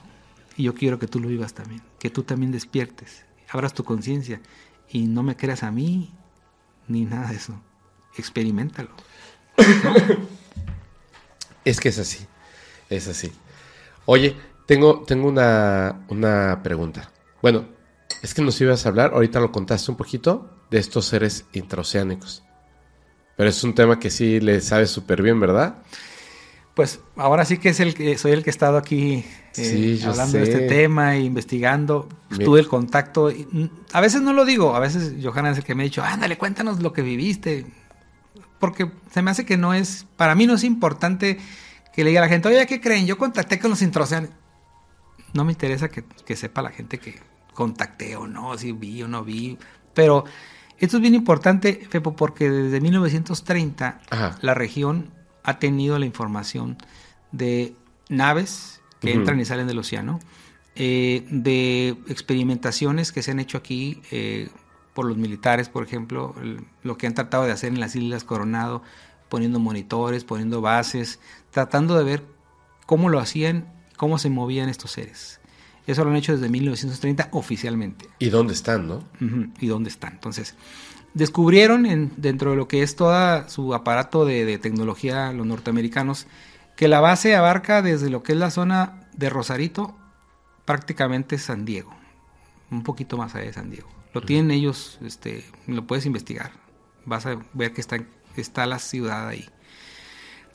¿Por qué han hecho cosas y han tratado de dar información? Por ejemplo, Luis Elizondo habló del caso del, del 2010, cuando más de 100 aparatos se movieron enfrente de Los Ángeles y pasaron frente a la base más poderosa del mundo, que es North Island. Y Estados Unidos no pudo hacer nada. Eh, las luces del Pacífico desde 1930 han estado aquí en la región y han utilizado Baja California de una manera en la cual se han movido hacia el Golfo de California por el famoso Canal de las Ballenas, que está aquí cerca de entre Ensenada y Rosarito. Eh, casi cerca de donde está Puerto Nuevo, ¿no? Donde se come la, la langosta. O los estudios Fox. Ah, sí, los estudios baja. Popot- a los baja. Ahí está la- el canal de las ballenas, descubierta por el, por el CICESE y que ya la había descubierto Jacques Cousteau, porque él se fascinó con el Golfo de California, era su, era donde él quería morir, decía. ¿no? Entonces, cuando tú te das cuenta de que los seres intraoceánicos tienen aquí por lo menos 15 mil años, más o menos, después del hundimiento de Mu, es que todo concuerda, cuando ya lo empiezas a investigar. Concuerda en una mente que puede analizar o que puede entender. No concuerda en la que tú digas, no, ¿de qué estás hablando? ¿Existió o no? Ese continente no existió. Tampoco el Atlántida, tampoco. O sea, cuando tú investigas profundamente lo que se vivió aquí, cuando agarras el continente y lo pones en el mapa y te das cuenta que es el cinturón de fuego. El fuego es el espíritu. Cuando el continente se hunde. Y de hecho, es otra cosa que me ocurrió ese día con la maestra María Rosa, española, que me, estaba diciendo de las energías. Y me dice, me toma de la mano y me dice, recuerda lo que tú y yo vivimos. Y me viene una mesa con generadores y me vienen imágenes del continente. Y me dice, tú y yo nos hundimos con cuatro, con cuatro millones de mubianos. Y estamos regresando al mismo lugar. En el último proceso espiritual que se nos cortó. Aquí estamos tú y yo. Yo soy española, no tendría por qué estar aquí. Pero estoy aquí porque estuve frente de ti en una mesa ahí en el Pacífico. Eh, Ahí es como tú dices, ¿qué está Y pasando? por eso tú sientes que tienes este acercamiento tan fuerte por lo que pasó anteriormente. Sí, porque en una entrevista que me hacían hace años, yo les decía, eh, el continente perdido tenía la escuela de Nacal. De hecho, en, en lo que es eh, la zona de Centroamérica está el templo de Nashan, que es lo mismo. La información muy científica la encuentras en los libros de James Sherwood.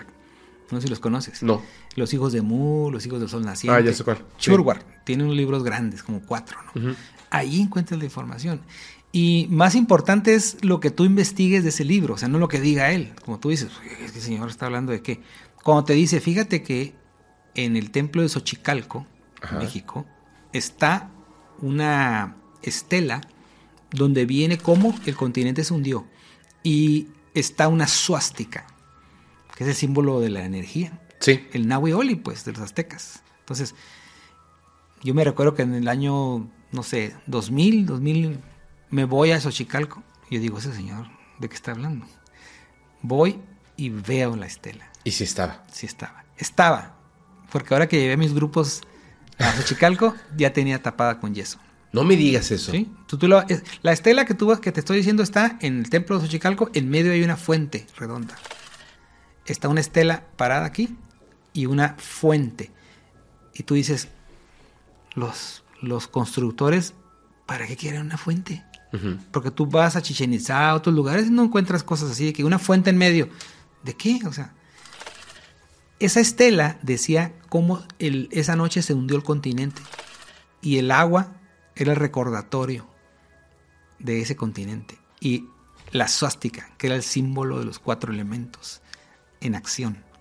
Que ahora dicen que la usó al revés y que una serie de cosas, ¿no? O sea, eh, ya son cosas diferentes, ¿no? Pero te digo, la situación aquí, en la cuestión de este continente, es que si tú trazas la línea del paralelo 32, te vas a ir a la zona de Jerusalén. Se dice que Yeshua Meshaya ¿sí?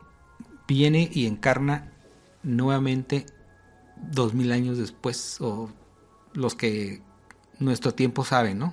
Lo que vino a hacer, ¿no? Después, después de ese tiempo de, del Mu, 18 mil años, llegamos a nuestro tiempo, empieza el conteo con Yeshua Meshaya naciendo en, en, Belén, con esa línea de trazo de energía, la misma que hay eh, de, de, lo que fue la escuela en Acal, un maestro ascendido, vamos a ponerle así. Entonces, la energía regresa de nuevo para nuevamente activar el plano energético vibratorio espiritual. Son líneas de tiempo, time loops, como dicen los americanos. Es todo un momento en el cual se repite nuevamente el proceso y la oportunidad de que la gente entre en conciencia, tiempo, lugar y espacio, portales o como le quieren llamar. Entonces, todo esto cuando ya lo investigas y lo empiezas a ligar y te empiezas a dar cuenta de que hay, un, hay una información que tiene que cuadrar en el crucigrama de tu vida, es como te das cuenta de que lo que estás viviendo actualmente es el momento más importante, más importante este momento para lo que es tu trascendencia y tu evolución en tu vida. O sea, lo que es tu libro de tu vida, lo que estás escribiendo. Entonces, ahí es cuando una persona que entra en conciencia es cuando empieza a, a, dar un paso hacia la evolución. El que simplemente está dormido, pues continúa en su, en su vida, en su momento, no pasa nada, sigue en la fiesta, lo que sea. Y cuando tú logras encontrar ese proceso y te das cuenta de que al conectar con las diosidencias que yo te decía, haces el gran movimiento, el gran paso a la evolución, aunque sea pequeño, muy pequeño. Pero a ver, o sea, sí, claro, porque al final somos este, parece que no, es una pieza pequeñita, pero somos parte de un rompecabezas gigantesco, entonces esa evolución individual pareciera que es como de, o sea, todo yo, yo, yo, yo no. Somos cada quien tiene que parte de un todo, claro. pero el todo no tiene partes. Exactamente.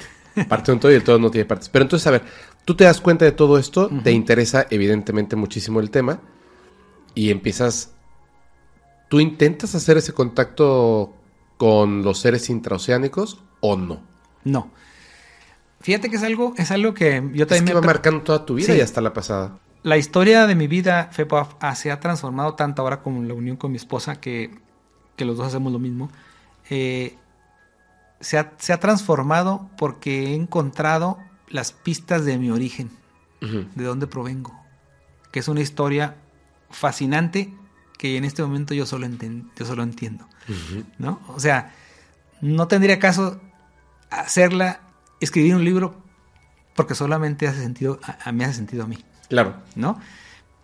Eh, hace poquito me daban el, mi nombre que actual que yo tengo, me lo conectaban con el nombre que yo tengo en, que tengo en otra, en otra parte de mi, de mi, de, mi dimensión de mi existencia, de mi ser superior o como le quieran llamar. El nombre que yo estoy usando actualmente tiene la misma concordancia, está encriptado. Como muchos de nosotros, ¿eh? Tu nombre puede estar encriptado de tu procedencia cósmica. ¿Y por qué te llamas así? ¿Por qué te pegas así? Tú dices, ah, por azares del destino. No. Tu nombre es una vibración. Claro. Tu nombre o, lo que, o tu seudónimo, como tú quieras, es la vibración necesaria para que tú puedas lograr tu objetivo. Por eso llegaste aquí, por eso tuviste la familia que tuviste, cómo te acomodaste, todo, todo, todo tiene un sentido, todo. Todo, todo, por supuesto. Entonces, eso es lo que yo ahora he empezado a entender. Cada momento es un paso más en mi vida, cada cosa es una cosa diferente. ¿sí? Estoy viviendo. Eh, eh, es fascinante, digo, cuando la gente se, vaya, se dé cuenta de esto, es fascinante este mundo. yo, creo que poco a poco se van dando cuenta, ¿eh? O sea, tienes razón, o sea, yo no utilizo mi nombre porque mi nombre no me vibra. Ese no soy yo. Así es. Y a mí me llegó este nombre y lo acepté y me encanta y, y para mí significó en ese nombre. Y a veces pienso, eh, antes pensaba, ¿no? En ciertas mm, cosas que ocurrieron en mi vida, eh, ciertas este, decisiones que tomé o no tomé, y me doy cuenta de que fueron las correctas, de alguna manera, las malas experiencias vividas durante mi niñez, por ejemplo, o juventud, etcétera, fueron las correctas porque me encaminaron hacia este punto. Y si hoy pudiera regresar y cambiar algo, no lo cambiaría. No, no, no. Definitivamente no lo cambiaría. Solo me cambiaría el nombre para que desde el principio me llamara Feb. De una vez. De una. Pero, a ver, es que, es que me parece muy interesante porque, porque no quiero perder la oportunidad de saber qué te dicen estos seres intraoceánicos. E- El tema, porque sé que suena un poco raro, eh, digo, para la gente que lo está escuchando, pero como dice Dino, y esto es cierto, hay más evidencia de que estos seres están ahí, en el océano, de extraterrestres que vienen del espacio. Pero, es que no se habla de estos. fíjate, ese es el- el- lo que yo le llamo el nuevo paradigma. que yo a veces le digo a mis compañeros, aquí hay un nuevo paradigma en el cual nosotros tenemos que accesarlo ya. Tenemos que quitarnos la idea del plan de aclimatación de población, de que todos los seres entran y salen de la, y vienen de otras galaxias, vienen viajando, ellos están aquí y tienen millones de años y no se han ido, se han transformado. La evidencia la tenemos. Yo tengo la evidencia de una persona aquí de Tecate. Pues tienen los videos de cómo están haciendo aquí en las montañas, a través de geodas. De cómo se adaptaron a la vida. De cómo la teoría de Salvador Freixedo es verdad. Freixedo decía que, se, que las naves se nutrían de las masas, de la energía, de los incendios. Y todo el mundo decía, señor, está loco. ¿Cómo es? ¿De qué, qué, qué habla? Aquí en Tecate, Fepo, está la evidencia. Las naves arriba del templo de culto de oración cristiano que están succionando las emociones de las personas que cuando están llorando. Claro. Está la nave ahí arriba. Y tú dices, ¿qué, está, qué, qué es esto? Es nuestra teoría de, de que la energía no se destruye, solo se transforma. Claro, claro, claro, claro. La nave arriba de una termoeléctrica sacando energía. La nave arriba de un eh, deshuesadero de un yonque sacando los gases de los tanques y de los aceites. Y tú dices, ¿y estos qué hacen ahí? Arriba llevándose en una nodriza toda la energía. Sí, de hecho, cuando hay tormentas eléctricas, estaba en la playa, empezó una tormenta eléctrica y estaba yo con una persona caminando y le dije, ¿sabes qué? Vamos a sacarnos un ratito aquí. Hace frío, pero vamos a ver la tormenta eléctrica. Me dijo, ¿por qué? Digo, las probabilidades de ver un ovni en una tormenta eléctrica son altas. Claro, claro. Porque van y se chupan la energía. Y, y, eh, lo, lo hacen. Lo descubrieron los rusos.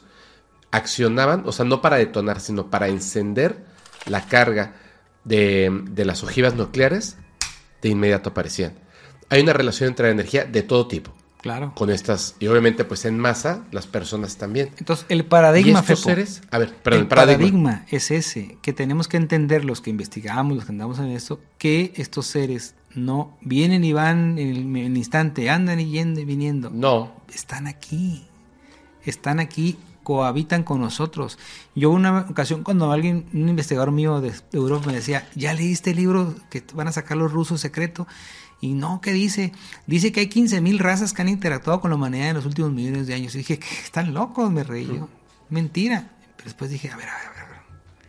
15.000 razas que tiene ese libro que probablemente eh, Rusia ya vaya a sacar. Tiene sentido en millones de años. Tiene sentido en todo lo que hemos vivido los seres humanos. Tiene sentido con todas las guerras que ha habido entre ellos. Todo tiene sentido cuando te das cuenta de que no es una, dos, tres. Ah, los grises, ah, los reptiles. Es una pleyade de seres de todo tipo, Claro. incluso hibridados con nosotros.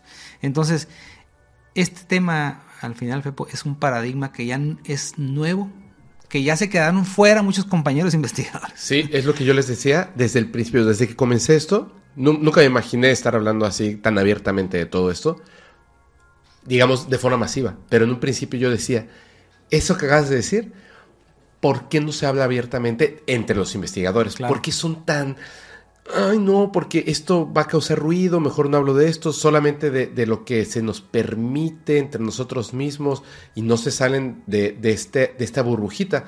Y entonces ocurre el caso, por ejemplo, de Donato en, en Perú Perú. y el mundo no se enteró. porque no nos atrevimos a ensuciarnos las manos. Claro. Entonces, si la misión de vida, de tu vida, te lleva a este punto, hay que hablarlo. Ahora, eso me queda clarísimo. Y estamos hablando solo de los intraoceánicos, pero por favor, o sea, ¿qué quieren? ¿Cuál es el plan? Algo que se pueda comentar. Sí.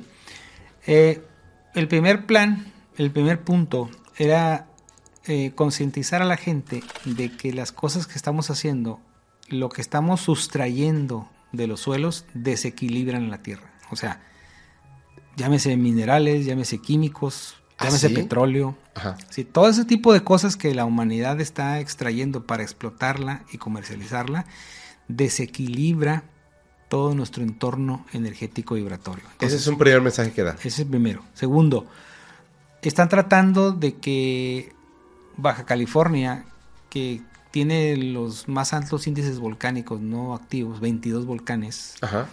la energía que está so- pasando sobre el subsuelo no impacte las placas que nosotros pensamos que es la falla de San Andrés. Todo el mundo dice, ah, la falla de San Andrés se va a desprender y, y me dicen Tijuana y yo les digo, ¿qué creen chavos? La falla de San Andrés no pasa por Tijuana, pasa por Ocotillo, por Mexicali, donde fue el terremoto. Aquí no pasa la falla de San Andrés, aquí pasa la falla Ross Canyon y San Clemente. Y son bien peligrosas esas fallas. Y también un gran río de lava. Entonces, estos seres intraoceánicos que sufrieron una misma experiencia hace años, están tratando de concientizar a la humanidad de que muchos de los factores que inciden en esto es las emociones, las vibraciones de cada uno de nosotros que están conectadas a la madre tierra. Tenemos que regresar al origen de lo que somos. Somos parte de estos elementos de la tierra. No estamos separados. Mentira que el viento, el aire y todo. Ah, pues qué, Pues, es- a mí qué me importa el viento. Pero en realidad, jefe, pues estamos conectados con los cuatro elementos, nosotros los seres humanos. Por eso el cántico que nosotros hacemos los Hopi, que hablan de lo que es la sangre, ¿no? el agua, la tierra, mi cuerpo, ¿no? el viento, mi aliento y el fuego, mi espíritu. Eso es la realidad de nuestros ancestros. Entonces ellos dicen, hay que regresar al origen. ¿Estos seres están físicamente viviendo ahí? Sí. sí. Eh, acuérdate del famoso, y todos tus, todos tus seguidores pueden buscar el ovni y la carita feliz. El famoso ovni y la carita feliz que empezó con, el, el- con la gran oleada que tiene ya ocho años casi.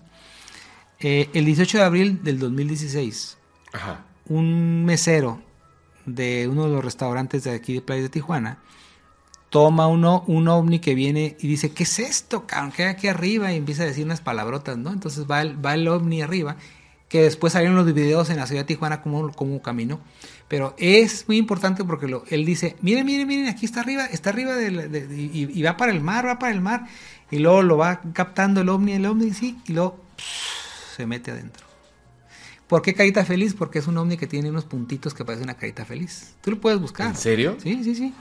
Eso, eso empezó el 18 de abril de 2016 con la gran oleada del Pacífico. Ahí se detonó todo. Qué curioso porque casi casi los americanos empezaron a decir que iban a pasar cosas y que los... Curioso. En el 2004, dentro de lo que fue esta tercera fase del plan de aclimatación que les mencionaba hace ratito, el Pentágono da a conocer que cuatro pilotos habían tomado ovnis, que los habían grabado. El Ajá. famoso Tic Tac, uno de ellos.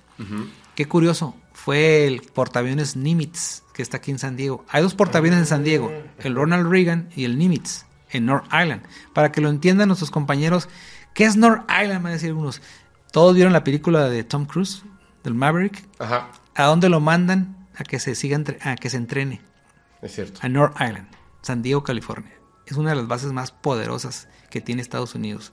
Ahí hay dos portaaviones. El Nimitz en 2004 fue el que captó a ese Sí, que es el incidente Nimitz. el incidente Nimitz. Ahora, ¿qué hay en North Island? Hay 24 escuadrones y 80 puestos de mando. Miles de ojos y de soldados y de puestos de mando observando el Pacífico. ¿Qué están esperando? ¿Que nos ataque Japón o qué? están, es- están escudriñando las luces del Pacífico y la ciudad intraoceánica.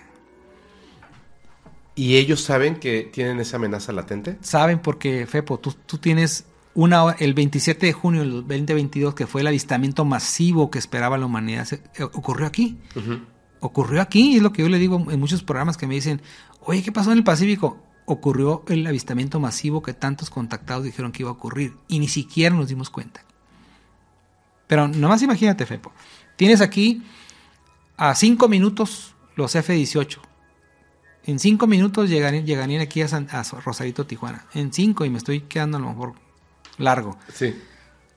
Un avistamiento de, de 9, de 7, de 4, de 3 y de 2, que es una secuencia numérica. Que yo acabo de dar una conferencia. Hubo secuencia numérica, hubo comunicación inteligente.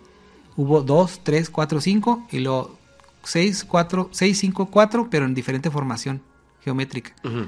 Es una comunicación inteligente como el braille, como el morse, como que yo apenas estoy tratando de ver cómo la, la descifro. Entonces, pero qué curioso, una hora 40 FEPO y no apareció ningún F-18, ningún portaaviones, nada.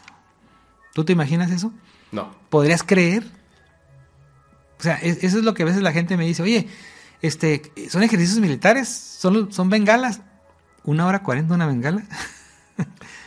Claro, o sea, es- es- O sea, y ocurrió un, un incidente muy interesante aquí porque la, nuestra alcaldesa salió diciendo que eran ejercicios militares de los Estados Unidos. Cuando ya el Canal 8 y el Canal 10 habían entrevistado a, a North Island, dijeron que no, que ellos no sabían qué ¿Y estaba por qué pasando. dijo eso? E- Ese es el problema. Cuando a mí me entrevistan en una cadena, me preguntan, oye, pues si la alcaldesa de tu ciudad dijo, y le dije, ¿saben lo que acaba de hacer la alcaldesa?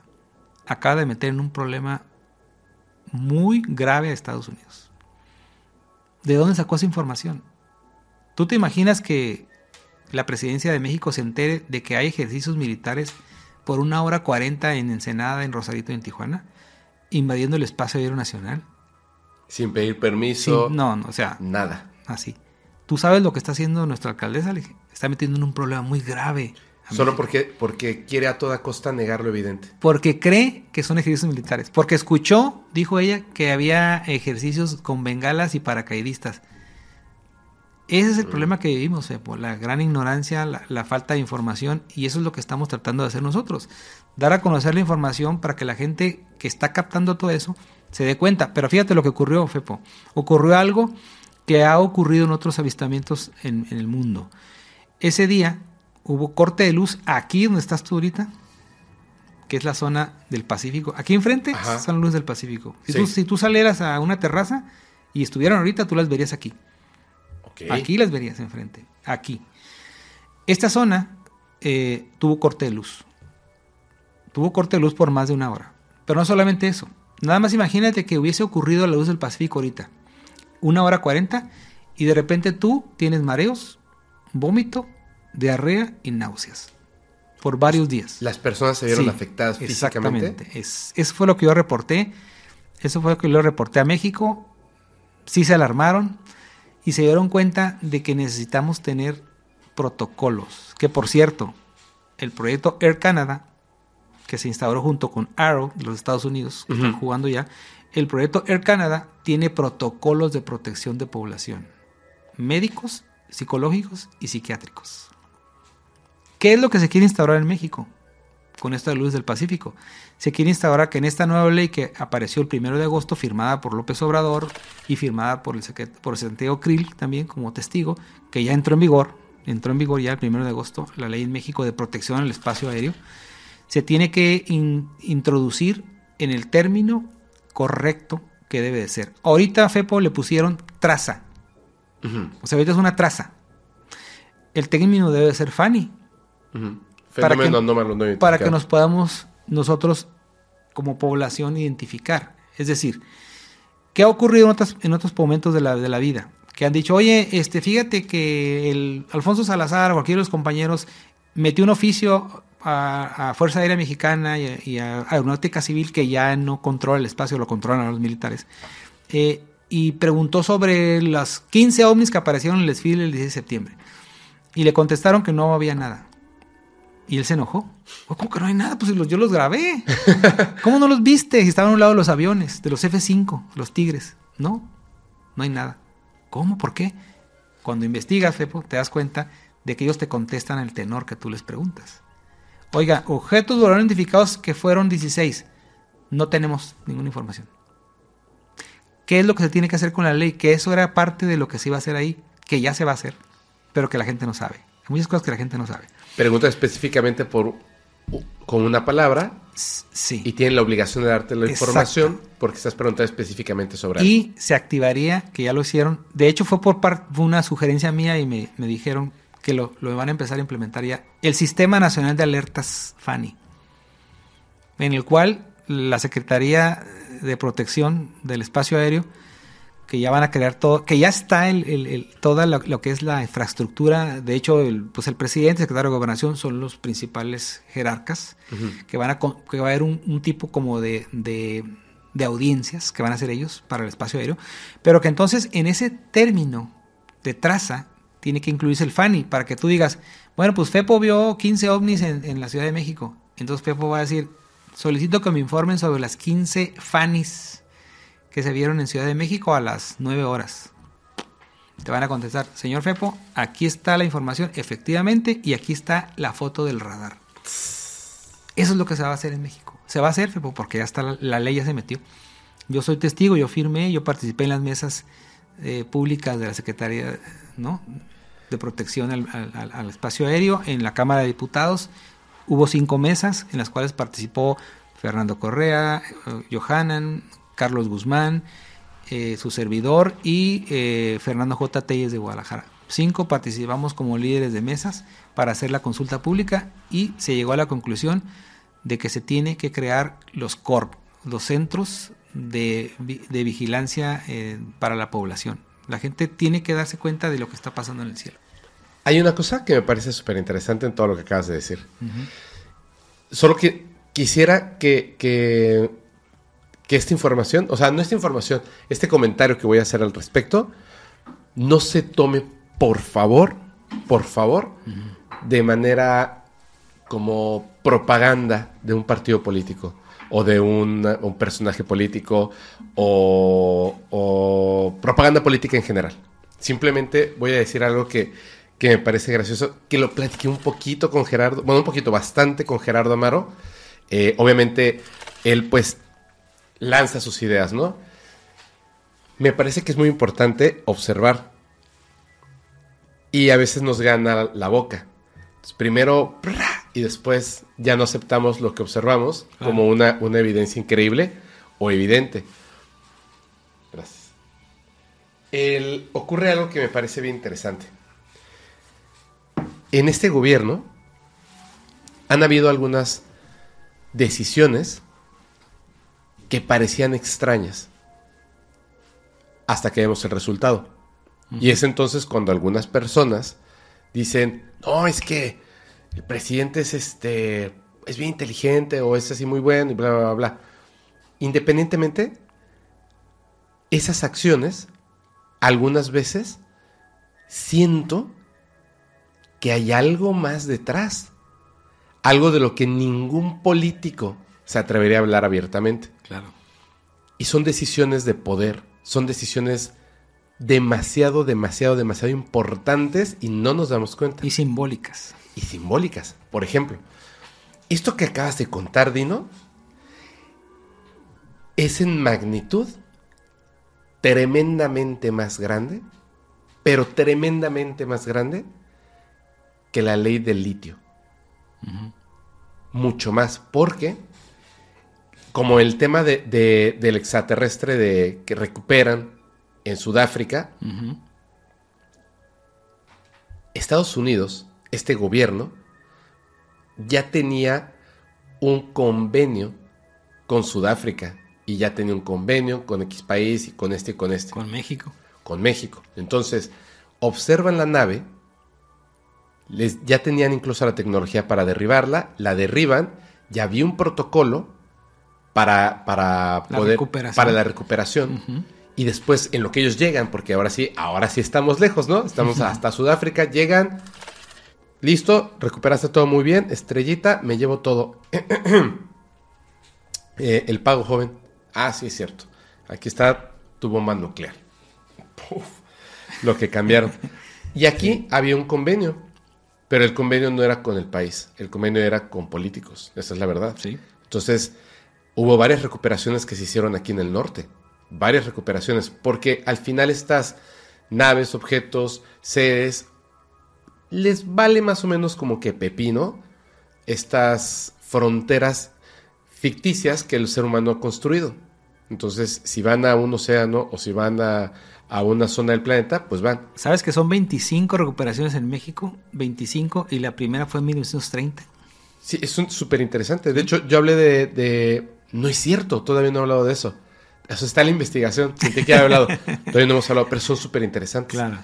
Ahora, ¿qué pasa si haces esta reglamentación del espacio aéreo y además, además, invitas a personas que van a hablar de, o sea, que van a incluir ciertos términos, acciones, cosas en el fondo que están preparando para la otra realidad, o sea, la realidad que ya se viene, uh -huh. que ya se vislumbra ahí al final del túnel, lo cual me da muchísimo gusto, tanto claro. tiempo en la oscuridad. Le quitas toda esperanza, toda esperanza a ese gobierno de Estados Unidos de si cae algo, no va a ser para los mexicanos. Si se obtiene información, no va a ser para los mexicanos. Va a ser solamente para nosotros los que hemos mantenido oculto esto durante 100 años. Sí. Cerraste la puerta a negociaciones ilícitas antes de que ocurran. Y uno dirá, no, muy mal. Siempre hay que doblegarse ante ese gobierno de los Estados Unidos. Al contrario. Imagínense lo que podemos hacer. Mentes brillantes que existen aquí en México. Científicos, doctores, doctoras. Astrofísicos. De todas astrónomos. las disciplinas posibles. Uh -huh. Lo que podríamos hacer con la información. Por eso es que me parece súper importante ahí donde estuviste involucrado también. Uh -huh. Porque es, no te pido permiso, no te pregunto. El, contro el control que has tenido durante estos 100 años nos va a llevar a la extinción. No te pido permiso, no te pregunto, desclasifico. Aunque le duela a los divulgadores de España, aunque uh -huh. le duela a los divulgadores de Estados Unidos. Claro. Aunque les duela a los divulgadores algunos de Perú. Sí. Aunque les duela.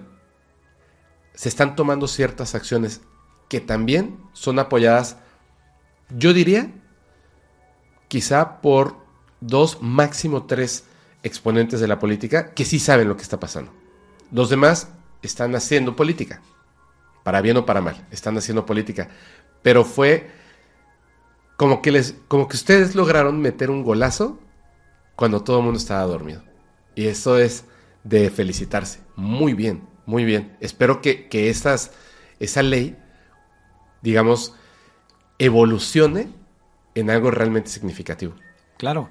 Te voy a pasar yo hoy el extracto de lo que se entregó Ajá. A, a, la Cámara de Diputados eh, a las reformas, a los casi veintitantos puntos de la nueva ley, donde se hable, se amplía lo que ellos necesitaban ampliar. ¿Qué es eso? Estados Unidos, Fepo, tiene reglamentado ya por ley, uh -huh. Canadá también, la recuperación de cuerpos y de naves. Ahora sí legal. Bueno, sí, lo tenían desde hace... Pero pues al oscurito. Ajá. ¿No?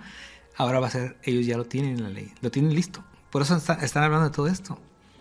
Sí, pero el tema es ese, que ellos están haciendo uh -huh. cosas solamente entre lo permitido, que tienen esta élite Así es. que maneja eh, casi todo el planeta. Sí. Entonces México, a partir de lo que se está pidiendo con, la, con las nuevas adecuaciones a la ley, que, fue que es parte de un proyecto de, de también del centro IMIX, en el cual estamos inmiscuidos algunos investigadores, perdón, eh, está también la recuperación de cuerpos de tecnología no humana que entre en nuestro espacio aéreo. Eh, los militares, FEPO, en México, tienen la información. Tienen, de hecho, el, el, los videos que ustedes han visto de Campeche, solamente han visto uno o dos. Son bastantes. Solo hemos visto uno. Sí. El mundo solo ha visto uno. Uno, o yo digo de dos, creo que vi por ahí lo traes uno que no lo conocía yo, pero tienen toda la información. Tienen toda la información de lo que ha entrado al espacio aéreo, uh -huh. de todos los estrellamientos, que son más de 25, tienen toda la información pero necesitan esa independencia informativa, energética, vibratoria que nos vino a dar este gobierno. Simbólicamente, este gobierno introdujo lo energético, vibratorio, metafísico, que todos lo habían hecho, porque sabemos que existen este, muchas informaciones de todo lo que es la política en el Senado y en todo, que utilizan energía, que utilizan astrología, todo lo que se puede imaginar usted en el mundo místico esotérico. Pero en este caso, abiertamente desde el primer día el presidente actual utilizó eh, el bastón de poder, la energía mística energética, la bendición de los pueblos, que ahora se le entregó a esta Claudia Sheinbaum, ¿no? la cuestión de, de Morena, ¿no? le entregó también un bastón con un águila. Todas esas cosas, Fepo, que se salen de la realidad política, que se salen de lo que hemos visto, que se convierten en cosas que ya practicaban presidentes desde... Y, volvemos a otra anécdota de, Antonio Vázquez, el brujo mayor que me platicó con Ruiz Cortines, con Díaz Ordaz, las reuniones que tenía con ellos en sus, en sus eh, suites privadas, donde hacían eh, trabajos eh, de, ahora sí que de espiritismo, no espiritualidad, espiritismo, que es diferente. O sea, eso se ha practicado siempre, por abajo del agua. Este ah, presidente lo ha abierto a la verdadera corriente y tendencia nuestra. ¿Cuál es el futuro de México? México va a ser una potencia mundial y nos empezamos a preparar ya. Yo hace 15 años dije en unos medios de difusión que el gran cambio de México iba a ser el día que ingresara una mujer presidente. Sí, bueno, y ahora la opción es eh, mujer o mujer, ahí está el cambio.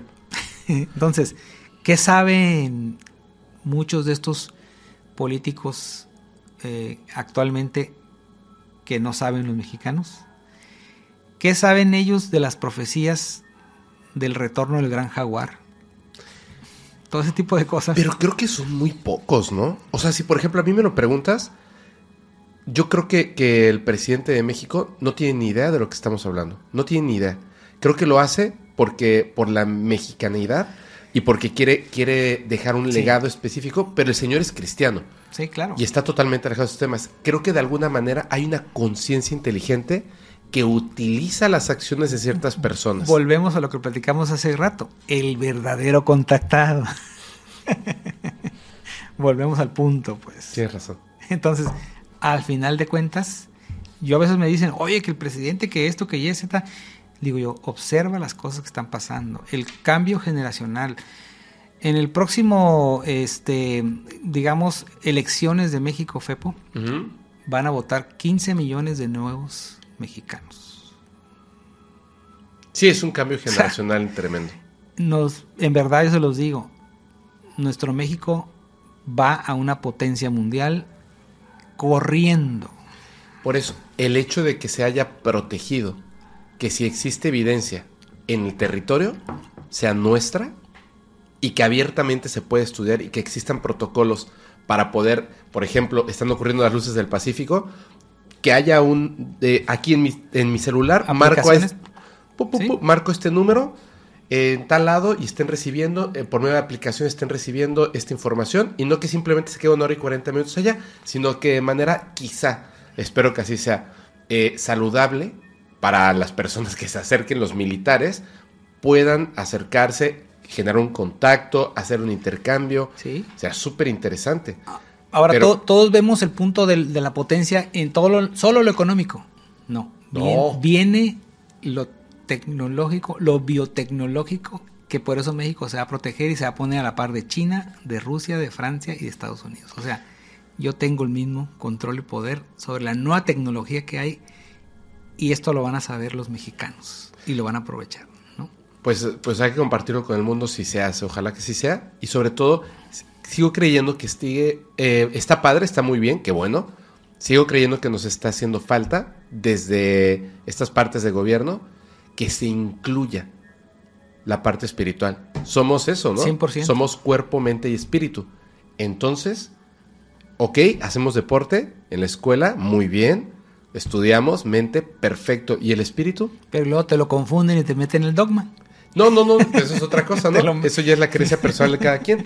Pero sí, sí sería, sería muy interesante. Claro. El cambio que, pudiera, eh, que pudiéramos hacer como especie, si incluyéramos este otro tipo de cosas, si pudiéramos hablar abiertamente, realmente de protegidos desde el gobierno eh, para el estudio de este tipo de fenómenos de todo tipo. Claro. Desde los, este, los que vienen de abajo hasta los que vienen de arriba. Así los es. que vienen de la realidad de la derecha, Sí, la de la izquierda también. Todos. Son súper interesantes.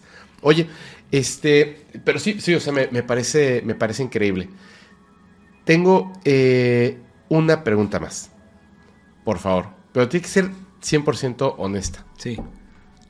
Estos seres que tú recuerdas saber en otra vida, Sí. sí recordar, ¿no? Es más o menos eso. O Sí. sea, es que no me gusta esa palabra porque se... Visualizar. Para visualizar, que Sí. tú puedes visualizar esa otra vida, visualizar esa otra vida. Físicamente, entiendo que viste este cuate, ¿no? Sí. Físicamente, ¿recuerdas cómo son? Fíjate que los que yo recuerdo, en el momento en el cual yo siento que estoy en ese continente, eran como los hawaianos. Eran como muy apegados a la naturaleza, muy alegres, cantaban, bailaban. Y eso es algo que yo les he dicho a, a mis alumnos cuando me dicen, maestro, ¿cómo puedo ser un buen chamán? Yo les digo, tienes que bailar, cantar, reír y gozar. Esas son las reglas que yo digo que es el chamanismo. Cuando tú visualizas ese mundo, es un mundo en el cual la tierra ya se ha sustraído de eso. O sea, como tú lo decías, depredamos, hacemos, movemos, matamos miles de cosas. Y en realidad el Edén o el jardín del Edén era un lugar con armonía, equilibrio, con seres como con vestimentas naturales, tipo hawaianos, que yo me, me acuerdo, y que ir- irradiaban una energía que probablemente sea la energía que dicen que tienen los seres intraoceánicos, que yo también pude ver, que también le conocen como telocianos, que son, dicen que algunos de ellos telocianos se fueron a Monte Shasta. ¿sí? A convivir con seres que luego llegaron de la Hermandad Blanca de los Retiros Interiores. Todo es una historia muy completa, Fepo, cuando tú analizas esta zona, te das cuenta de que hay información en la cual estos seres que viven en una conexión totalmente con la naturaleza, en respeto, en armonía, que eso es lo que el, el humano actual tiene que hacer. Eso es lo que yo conmino a toda la gente cuando platico con ellos y les digo, tenemos que regresar al origen, tenemos que amar a nuestra madre tierra, tenemos que vivir en comunión con ella, no hay otro camino. Si no lo hacemos, la madre tierra automáticamente se equilibra y eso es lo que no nos gusta. Ay, quiero concordar con esa idea, te lo digo honestamente, pero me cuesta trabajo pensar que sea la correcta. Es que me dijeron una cosa y te la voy a comentar. La gente ya, ya sabe esto. Sí, Y si en realidad somos el plan de esta madre tierra es reproducirse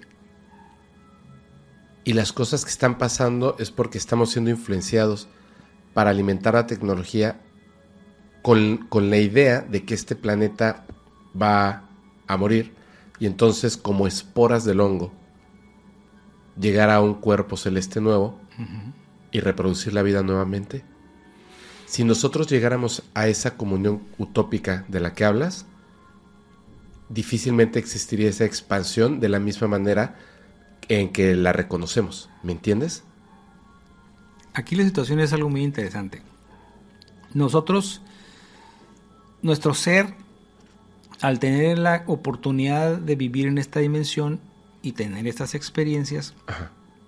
lo único que estamos haciendo es tener la oportunidad de crear nuevos mundos, nuevas realidades, que a lo mejor dentro de ellas están otras cadenas de energías y de seres. Somos una cadena, pues, como la, como la cadena de la vida. Y ahí radica eso, de como humanidad entender que no todo va a ser como creemos que es, o la balanza de lo bueno y lo malo, sino que existen cosas que tienen que ocurrir por inercia, que tienen que pasar. Es como aquel que dice, oye, no comas carne. Ocurre que así es el sistema, o sea, y no voy a llorar porque mataron una vaca, o sea, tiene que pasar, pues. Entonces, al final de cuentas, cuando tú entiendes que tu cuerpo físico es un receptáculo de energía, de vivencias, que está nutriendo algo más grande, Ajá. o un ser, ya vamos a llamarle para que nos entiendan, el yo superior, como le llaman en la metafísica, que es el que no tiene nombre, ese no se llama Fepo, es un ser multidimensional, El yo soy. ¿sí? Y que se tiene que nutrir de esa información, pero si tú analizas, lo analizas como un ser de tercera dimensión, no vas a comprender el por qué está sucediendo eso. Ujú. El, que, el por qué podemos ser a lo mejor alimento vibratorio, energético, nuclear o como que sea, de otras facciones o de otra cadena. ¿sí? Es, es muy complejo entender eso. Entonces, ¿qué tiene que ser? Vivir la experiencia. Vivirla la experiencia en la manera en la cual encuentres ese equilibrio para que esa información se vaya hacia otros confines y allá continúes experimentando de diversas formas. Tenemos que sustraernos, como yo lo hice, de dogmas, de paradigmas que nos están deteniendo siempre, de miedos, Por supuesto. ¿no? Por supuesto. De hecho, el este, o sea, yo te lo comentaba por lo siguiente. Creo que nutrirme de información me puede dar como, como el sesgo de, de la de la verdad. Y de hecho, ahorita que estabas comentando, me di cuenta de una cosa. Hmm. Yo utilicé, de hecho, la palabra utopía, utópico. Pero tú dijiste equilibrio, que es distinto. Es cierto. Si nosotros estamos en equilibrio con el planeta, con los seres vivos, y hasta lo que podemos reconocer como no vivos, en realidad eso no tendría por qué interferir con el avance tecnológico y llegar a otro planeta. De hecho, será más sencillo llegar a otro planeta. ¿Qué es lo que las élites no quieren? Y si fuéramos esporas, de esta manera en equilibrio, sería más fácil una célula, es decir, el planeta Tierra, en salud, reproducirse, por supuesto. Flojitos y cooperando. Oye, este, Dino, me encantó platicar contigo, me, me encantó, de verdad, estuvo muy, muy buena la información, te lo agradezco, Igual es un placer. Te lo agradezco muchísimo.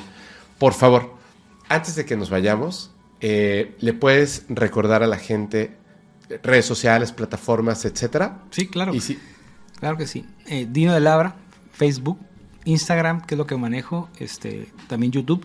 Y mi página que tengo yo para mis actividades es ufofest.mx. ah, perfecto. Ufofest, así como escuchan, punto .mx, donde tengo actividades aquí en la región con esa tendencia de sensibilizar y ayudar a muchas personas que quieren dar un siguiente paso en lo que es el sintonizarse con esta energía. Eh, por cierto, pues no sé si puedas tener la oportunidad algún día de conocer a mi casa en las montañas, en la Rumorosa. Hemos tenido experiencias extraordinarias, que pues, sería Por muy difícil contarte lo que han, capta- han captado cámaras, han captado energías, han captado personas que han visto, sentido lo que hay ahí. Que eso es lo más importante, Pepo. No lo que yo te platique.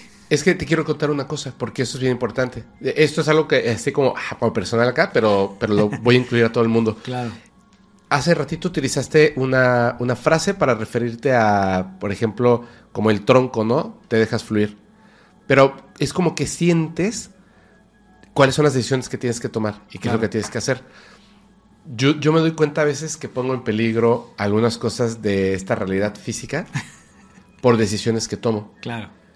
Por ejemplo, ahorita que estamos aquí en Tijuana, eh, cada día, cada acción y por hora, hay como decisiones que uno tiene que tomar que son muy importantes y trato de que las interferencias externas de mis creencias, de mis dogmas, de mis pensamientos, Claro. No influyan en eso. Cuando yo te conocí a ti, tenía mucha interferencia eh, de este tipo de cosas Claro. que es justamente lo contrario de la meditación. No eliminas el pensamiento, dejas que se diluya hasta que se pierda. Sí. Entonces, ahora, por ejemplo, ¿qué es lo que extrañamente ha hecho que esté más cansado, porque es así. O sea, lo pienso y digo, eh, a ver, tenemos la oportunidad de viajar a, a Santiago de Chile, tendremos que partir en esta fecha, regresar, dormir una hora para hacer maletas y continuar con el siguiente viaje, para estar en el siguiente día, dormir tres horas, si lo hacemos bien, para estar después en el siguiente viaje y en el siguiente viaje, ta, ta, ta, así, todo esto, ¿no? Claro. Y de repente surgen ciertas cosas que son las que uno no controla. Ya. Pero estas decisiones que yo tomo para, no es que yo quiera controlar el, el panorama, sino que pregunto a mi ser superior, te lo, te lo aseguro. O sea, Claro. estoy totalmente convencido de eso. Le pregunto a mi ser superior, ¿es estas las decisiones que voy a tomar? Y sus respuestas son las que están ahí en la televisión y en el mundo. O sea, son las que están ahí y me dicen, por ejemplo, que además surge, y se lo repito a alguien, no ha habido eh, en la historia alguien que se esfuerce por algo y no lo consiga. Entonces, ¿qué es, cuál es la meta que estás buscando en esto? Ok, que la información sea mucho más alta que lo que estábamos haciendo antes, Claro. que sea mucho más digerible, que sea mucho más importante y por supuesto que sea así, cara a cara. Tienes que viajar, tienes que conocer, pero estamos llegando a una ciudad y no hemos contactado con nadie para, para hacer eh, eh, las grabaciones. Va a ocurrir y van a ser las personas correctas. Y ocurre. Entonces me esfuerzo porque ocurre, me esfuerzo porque ocurre. Es como una misión. Diosidencias. Diosidencias. Es como una misión Claro. y van ocurriendo. Entonces digo, adelante. Entonces tú me- ya me habías invitado a tu casa y yo dije, no, por esta ya razón, ¿no? Claro. Y tuve que viajar. Mi pregunta es ahora la siguiente. ¿Vas a hacer un eh, otro festival como este que fue el, eh, el grande, ¿cómo se llama? UFO Fest Tecate. Sí. World of Fest Tecate fue. Exactamente, perdón. ¿Va a haber una segunda edición? En Tecate no va, va a ser World of Fest Tijuana. ¿Dónde estamos? sí, exactamente. Pero sí vas a hacerla. sí, lo vas a hacer. Sí lo vas a hacer. Mira, fíjate cómo, cómo son como, como estas señales y respuestas, ¿no? Que se van dando. Antes de conocerte, que estuve hablando con un amigo que tenemos en común, Alejandro Sánchez Vera, y me dijo, oye, ¿sabes qué? Estaría súper padre que planeemos, de hecho, como que surgió, Claro. planeemos que puedas apartar unos días, o sea, todos, reunirnos aquí en Tijuana, pero no, no abiertamente así con público esto, Claro, sino claro. reunirnos así los tres, eh, cuatro, yo le decía que deben ser personas sin par y un número reducido, y entonces como dejar fluir así de, vamos a tal lado. Claro. Y me dijo, sí, vamos a casa de Dino.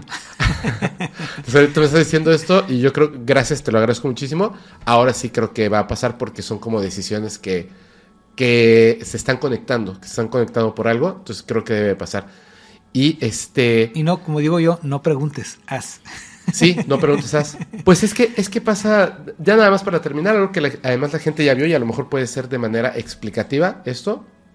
Estando en Chile, ya sabíamos que íbamos a grabar con, con una persona, que era Salfate. Los demás, como que llegaron a nosotros gracias al trabajo de Rodrigo. Fue en salida, ¿lo entrevistaste? ¿Cómo? Rodrigo fue en salida, ¿lo entrevistaron? Este, no, No. no, no, no me acuerdo por qué no se pudo.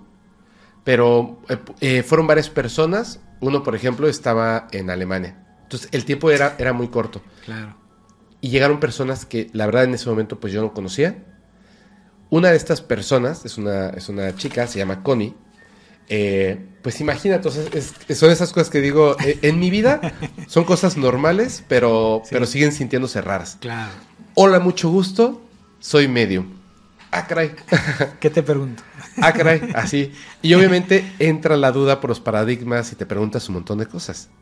Pero estaba estando ahí en el, en el podcast, una noche anterior, yo estaba teniendo un diálogo, pero no con mi yo superior ni nada, ni con la vida en general, Interno. con una persona en específico que ya no está físicamente aquí. Un trascendido. Un familiar mío. Ujú. Especialmente a esa persona yo le estaba preguntando algo. Estoy hablando de mi abuelo. Ya. Me dijo, o sea, me dijo que le estaba empujando, si no mal recuerdo. Y este. Y me dijo, es que es una persona y como que tengo un mensaje para ti. Y yo de verdad, o sea, con, "Oh". con esa característica, no hombre, no, con esa característica humana de, sí, ah, seguro, seguro claro, sí. Claro. A ver, A ver, cuéntame. Es una figura, este, me dijo, ¿es tu papá? Le dije, no, pues, mi, papá, mi papá está vivo, creo, espero, El que yo creo. creo, no, espero. y me dijo, no, pero es, es algo así, es un familiar tuyo, es hombre, es, no es tu papá, y le digo, no, pero cuando me dijo eso, en la madre. Porque yo trataba de chiquito, cuando lo íbamos a ver, yo lo admiraba mucho. Eh, y de, de adulto, cuando después iba, yo sacaba, así le decía, papi, así le decíamos, papi, le decía, una cervecita. Y me decía, sí, órale. Entonces yo sacaba dos cervezas, se las servía en su tarro y, este, y le hacía preguntas de temas de este tipo. Porque aunque no lo parecía, eh, tenía, estaba muy conectado a esas cosas. Y hab- tenía- había tenido una vida espectacular. Y yo en el fondo, en mi parte humana, sentía que él debía de fungir como, no como papá, así de te voy a llevar a la escuela, cosas así, para nada, sino ese conocimiento Era tu guía, pues. él debiera de, él, él hubiera, debiera de haber decidido ser mi guía, ¿me entiendes? No porque yo no tuviera papá, porque lo tenía, sino porque la figura, yo sentía eso y yo lo veía más acercado a otros La familiares. influencia, ¿no? Exacto, el guía. Pero yo lo veía más acercado a otros familiares. Entonces, yo estaba teniendo diálogos con él. Y le hice la pregunta. Y me dio la respuesta. O sea, fue, híjole, de verdad que hubo una cosa que me pareció muy, muy interesante de esa parte. Es lo que yo les digo que son las evidencias individuales. Sí. No tengo manera de comprobar. Pero No- lo viviste. Exacto, no tengo manera de que la ciencia lo mida. Y yo en privado, yo en privado, he preguntado cosas y las respuestas a veces son, no a veces, o sea, cuando son así como que hasta te da miedo hacer la pregunta, pero tu mente la suelta y la respuesta a veces llegan a ser muy dolorosas. Claro. Al grado de que esa noche, cuando estaba hablando con él, de repente me detuve, ya acostado, y dije, piensa en otra cosa. ¿Qué estás haciendo, Fepo? Y entonces prendí la televisión. En la madrugada, perdón, en la madrugada, para distraerme totalmente, porque me dolían las respuestas. ¿Me entiendes? Sí, claro. Y al día siguiente me hizo, es- me dice esto esta persona y fue así de, Dios mío. O sea, ojalá hubiera una forma de medir esto. Ojalá hubiera una forma de medir esto. Y es entonces cuando me doy cuenta de que estoy como, como apenas aprendiendo a caminar y por eso se me hacen tan interesantes poder tener este tipo de conversaciones. Y espero que para la gente también. Porque Claro. lo estoy a lo mejor personalizando, pero pues es que yo soy yo y vivo aquí, ¿no? vivo en este cuerpo. Claro. Ahora me Así tocó es. aquí. Y bueno, me pareció, me pareció muy interesante todo esto que ha ocurrido, el conocerte, el poder entablar una conversación contigo bien interesante. De verdad, muchísimas gracias. Este, pues nos vemos pronto en tu casa. Estás invitado Gracias. abiertamente, Fepo, para que puedas tener la experiencia de vivir en un lugar donde hay esa conexión de la naturaleza necesaria, limpia. Eso es lo que necesitamos los seres humanos. Comunidad o comunión con la naturaleza. Pues allá en Mérida también tienes tu casa. Y Gracias. este, a mí me gusta mucho la playa, aunque luego el sol sí me pone Playa bien mal. Progreso, ¿dónde te vas? No, me, voy, bueno, depende si estoy ahí, me gusta ir a Chelem, Ah, que es este, Progreso está, digamos que derechito, Chelem está hacia la izquierda. Por allá voy a andar con mi grupo el 27 de diciembre. El 30 voy a estar en Mérida. ¿En serio? ¿Sí? Súper, así, súper sí o sí nos vamos a ver y, Claro. y ahí hacemos algo, ¿va? Sí, claro que sí. Segurísimo. Con todo gusto. Si no, pues por lo menos vamos por unos cocitos o algo así. Mínimo.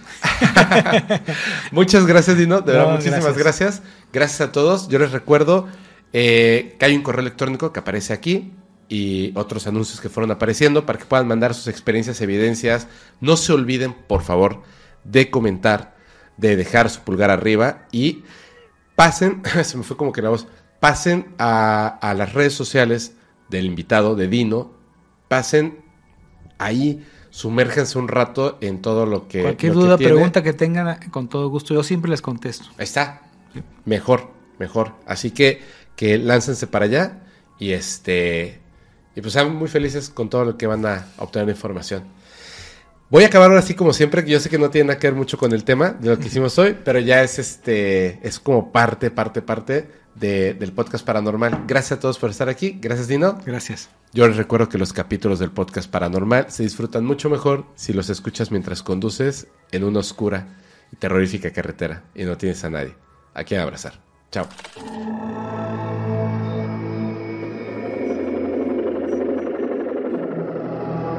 ¿Estás listo para convertir tus mejores ideas en un negocio en línea exitoso? Te presentamos Shopify.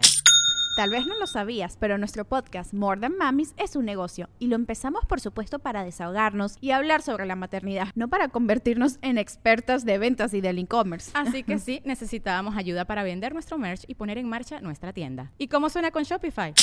Llegó otra venta. Shopify es la plataforma de comercio que está revolucionando millones de negocios en todo el mundo. Ya seas un emprendedor desde tu casa o desde donde sea, Shopify es la única herramienta que necesitas para iniciar, administrar y hacer crecer tu negocio sin dificultades. Con Shopify puedo gestionar pedidos, envíos y pagos desde cualquier lugar, brindándote toda la información y estadísticas de tus ventas al detalle. Regístrate para un periodo de prueba con tan solo un dólar al mes en shopify.com barra sonoro, todo en minúsculas.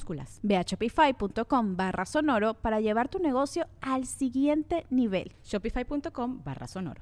¿Estás listo para convertir tus mejores ideas en un negocio en línea exitoso? Te presentamos Shopify. Tal vez no lo sabías, pero nuestro podcast More Than Mamis es un negocio y lo empezamos por supuesto para desahogarnos y hablar sobre la maternidad, no para convertirnos en expertas de ventas y del e-commerce. Así que sí, necesitábamos ayuda para vender nuestro merch y poner en marcha nuestra tienda. ¿Y cómo suena con Shopify? Llegó otra venta. Shopify es la plataforma de comercio que está revolucionando millones de negocios en todo el mundo. Ya seas un emprendedor desde tu casa o desde donde sea, Shopify es la única herramienta que necesitas para iniciar, administrar y hacer crecer tu negocio sin dificultades. Con Shopify puedo gestionar pedidos, envíos y pagos desde cualquier lugar, brindándote toda la información y estadísticas de tus ventas al detalle. Regístrate para un periodo de prueba con tan solo un dólar al mes en shopify.com barra sonoro, todo en Ve a shopify.com barra sonoro para llevar tu negocio al siguiente nivel. Shopify.com barra sonoro.